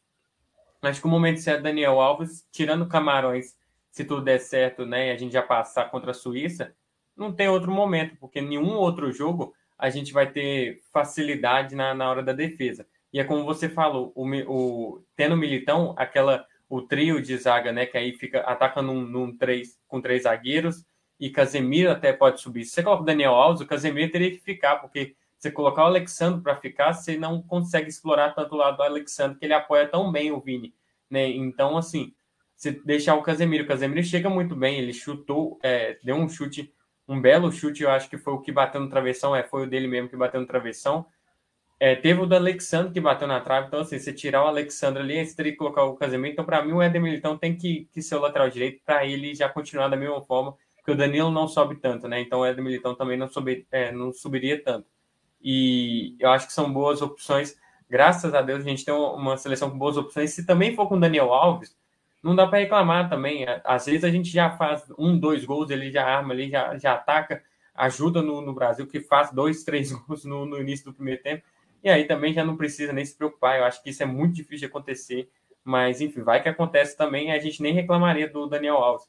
Acho que ele também não é isso tudo negativo que a gente colocou, que muitas pessoas colocaram na hora da convocação. Para mim, não é das melhores convocações, mas também tá bom. Talvez a gente, neste momento, a gente olharia e falaria assim: é melhor ter um lateral direito de ofício e outra opção para lateral direito como militão do que a gente convocar cinco zagueiros e aí ficar sem lateral direito. Aí machuca um único lateral direito, a gente já não tem nenhum lateral direito de ofício. O que, que a gente vai fazer é utilizar só zagueira. Então, enfim, no meio, para mim, é, o Rodrigo é uma grande opção, é um grande substituto do Neymar. Para mim, é, é, é, só um parênteses, para mim eu teria, eh, vai, provavelmente deve entrar o frete, você vai comentar sobre isso, só que por mim eu teria colocado o Rodrigo ali para manter o esquema de como foi no, no, no jogo contra a Sérvia. Exato, você, eu também entraria. Para mim, assim, qualquer uma das duas opções está boa também. Se entrar com o Fred, o Fred apoia o Paquetá arma, né? Faz a função mais ou menos do Neymar ali. Mas para mim, o Rodrigo será o, o, sucessor do Neymar é, natural, né? O Neymar já falou isso, que quando ele sair, a 10 é dele, a 10 é do Rodrigo. E o Neymar não, é, né, tem uma experiência, são 30 anos de idade e muitos anos no futebol. Ele tem experiência, ele sabe o que ele está falando, ele sabe que o Rodrigo tem capacidade de substituí-lo não é à toa também que lá no Real Madrid falaram para o Rodrigo ir para a academia e se fortalecer, porque pode se tornar um meio-campo. Então, o Rodrigo tem essa capacidade. Para mim, ele seria uma boa opção para manter o mesmo esquema, visando também utilizar o Paquetá da mesma, da mesma forma que utilizou no segundo tempo e não no primeiro. Porque no primeiro tempo ele ficou apagado, e aí no segundo tempo eles identificaram o erro de posicionamento do Paquetá e colocaram ele de, de uma maneira diferente. Então, se coloca ele de maneira diferente e entra com o Rodrigo, faria o mesmo jogo do, do, dos dois primeiros, dos dois gols da, da seleção, né? O Neymar só saiu depois. Então, o estilo de jogo seria o mesmo até o, o, o, os gols ali. Então, seria o melhor momento do Brasil, que é o Paquetá na, posição melhor, o, o, Neymar na posição ali. Então, o Rodrigues faria a posição do Neymar e faria da mesma forma. Mas também, se entrar com o Fred, eu, eu creio que o Fred vai dar conta do recado e o Paquetá avançar. O Fred entrou muito bem, já entrou quase fazendo gol. Então, assim, é positivo. Graças a Deus, a gente tem uma seleção com ótimas opções no banco. A gente não precisa ficar se preocupando tanto quem vai entrar. No máximo na lateral direita ali, que para mim a opção é melhor é o Militão, como você disse, para formar os três zagueiros na hora de subirem ao ataque. Mas a gente espera um grande jogo, mesmo com essas ausências. Eu acho que o peso emocional é preocupante, sim. Mas o Neymar deve ir ao vestiário, ele deve estar ali com os jogadores no momento do jogo. Eu creio que deve acontecer isso, não sei, né? Talvez não mas enfim, acho que eles estão preparados no, no, a partir do momento que eles vão fazer de tudo para não precisar. E o Vini, para mim, o Vini vai ser um cara muito importante nesse jogo. Ele já chamou a responsabilidade no primeiro. Ele já foi um cara ali que no, no primeiro tempo, no início do jogo, fez fumaça. E eu acho que aqui ele deve, deve fazer da, da mesma forma, chamar a responsabilidade. Porque para mim, depois do Neymar, o principal jogador da seleção é o Vini. É o melhor jogador brasileiro na última temporada. É, tem um prêmio, acho que a bola de ouro ainda, né? Não foi entregue o, o FIFA The Best. Foi o The Best. Isso, The Best não foi entregue.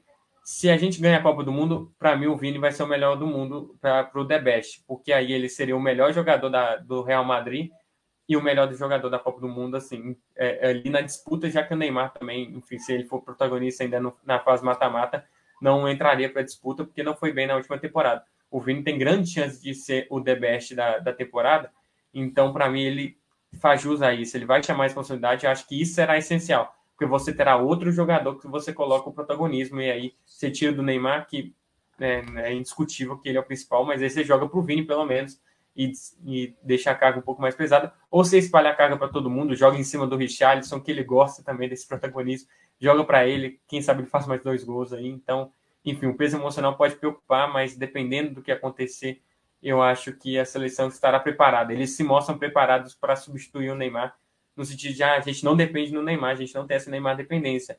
É, talvez seja diferente na hora do jogo, se mostra que tem sim essa Neymar dependência. Eu espero que não.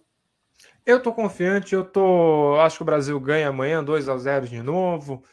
É, eu tô bem confiante. Eu acho que o Neymar faz falta, faz falta, só que a gente hoje tem peças que consegue substituir. Eu não sou daquele tipo de pessoa que vai falar que o Neymar não vai fazer falta nenhuma e que ele deveria se lesionar para o resto da Copa, como um monte de gente aí que não entende muito de futebol tá falando, mas pelo menos eu acho que o Neymar não é, nesse jogo agora a gente está bem servido para poder ter peças.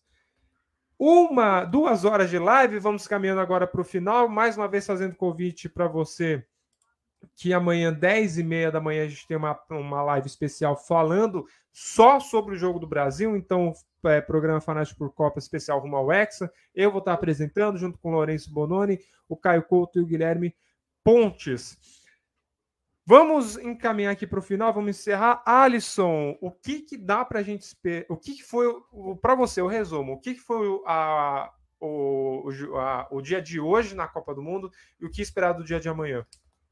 Hoje foi uma aula de, de aprendizado que é realmente futebol. Para mim, acho que eu aprendi muita coisa com Costa Rica, de um time organizado, com Marrocos, de um time determinado. Vira o segundo tempo e mostra ah, dá para dá para sim, dá sim para jogar, independente se a gente tem um time super inferior ao adversário e mostrou essas qualidades. Um time muito qualificado e muito organizado do Canadá, um resultado que não mostra o que foi realmente o Canadá né, aí nos dois jogos da Copa do Mundo, que está em revolução, em crescimento. E um jogo sensacional que foi Espanha e Alemanha, meu amigo, que jogo foi esse? Mostra que uma das duas são candidatas muito fortes para chegar assim até a final, tanto Espanha quanto Alemanha, o melhor jogo da Copa. O aprendizado é que organização e sabedoria ganha a Copa. Não adianta você só ter a, a, a só atacar, atacar, tentar. Você tem que saber trabalhar muito bem todas as partes, todos os sistemas que o jogo oferece. Acho que isso que a gente aprendeu no jogo de hoje, desde o primeiro,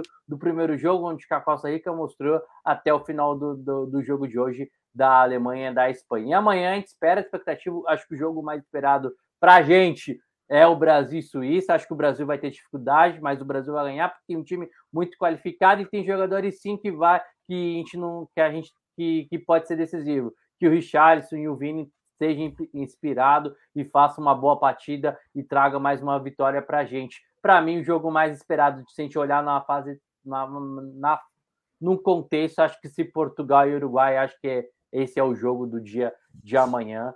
É, um vai pegar o outro, um vai ficar para trás. Aí acho que o resultado já define quem vai ficar para trás entre Portugal e Uruguai. Acho que os jogos, de amanhã são esses dois jogos mesmo que a gente espera ter uma expectativa ótima do que, esper, do que esperar. Acho que a gente já define. Espero que o Brasil tenha uma boa apresentação e saia bem. Meu palpite é 2 a 1 um para o jogo de amanhã. Pedro, dois gols do Richarlison. Obrigadão, Alisson. Gabriel, você também a mesma pergunta. O que foi o dia de hoje? O que será o dia de amanhã? Obrigado, Gabriel.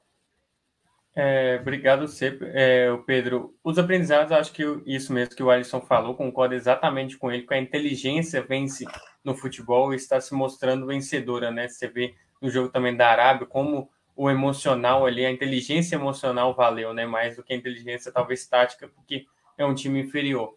Eu acho que é isso, é, é sabedoria, é inteligência, e eu entendo que isso existe no Brasil. Você vê que depois do, do, do jogo, a coletiva, eles falam que, que o erro ali foi o posicionamento do Paquetá.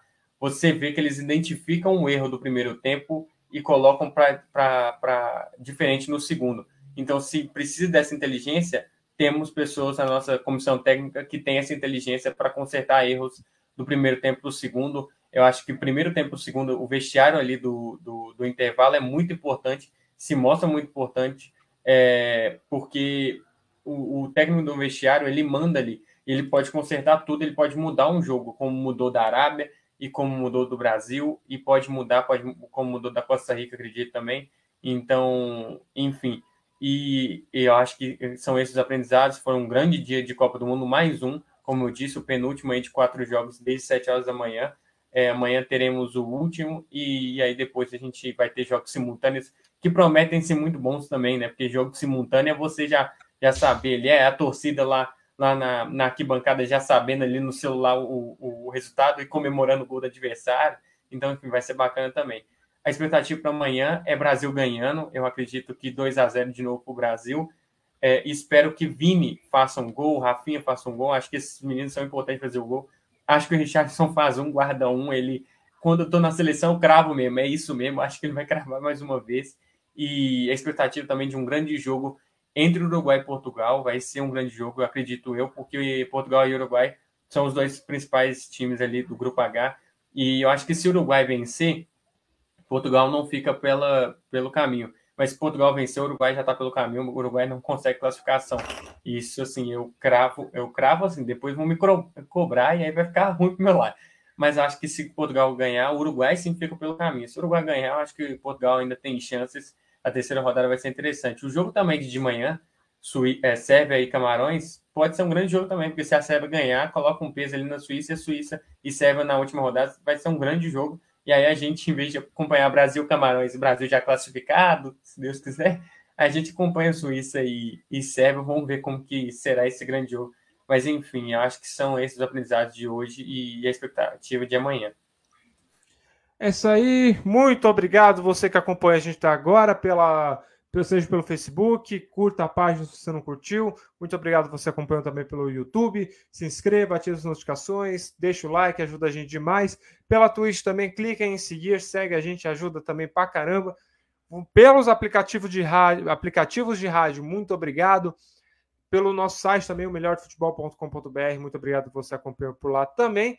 Você que esteve até agora pelo Spotify também, acompanha essa gravação, muito obrigado pela sua audiência aqui com a gente. Amanhã, 10 e meia da manhã, a gente volta com o Fanáticos Especial Seleção Brasileira, rumo ao Hexa. Eu vou estar eh, apresentando com o Rafael Lourenço, com o Lourenço Bononi nos comentários, o Caio Couto também, junto com o Guilherme Pontes. Amanhã, 8 da noite, também a gente volta com o Fanáticos por Copa para cobrir o dia de Copa do Mundo e a gente está cada vez mais pré, perto do mata-mata, então fique com a gente aí para as melhores informações. Muito obrigado, não esqueça de ir até a Pinaco e fazer o seu cadastro e começar a apostar na Copa do Mundo, está apenas começando. E é isso, gente. Muito obrigado. Até a próxima. Valeu!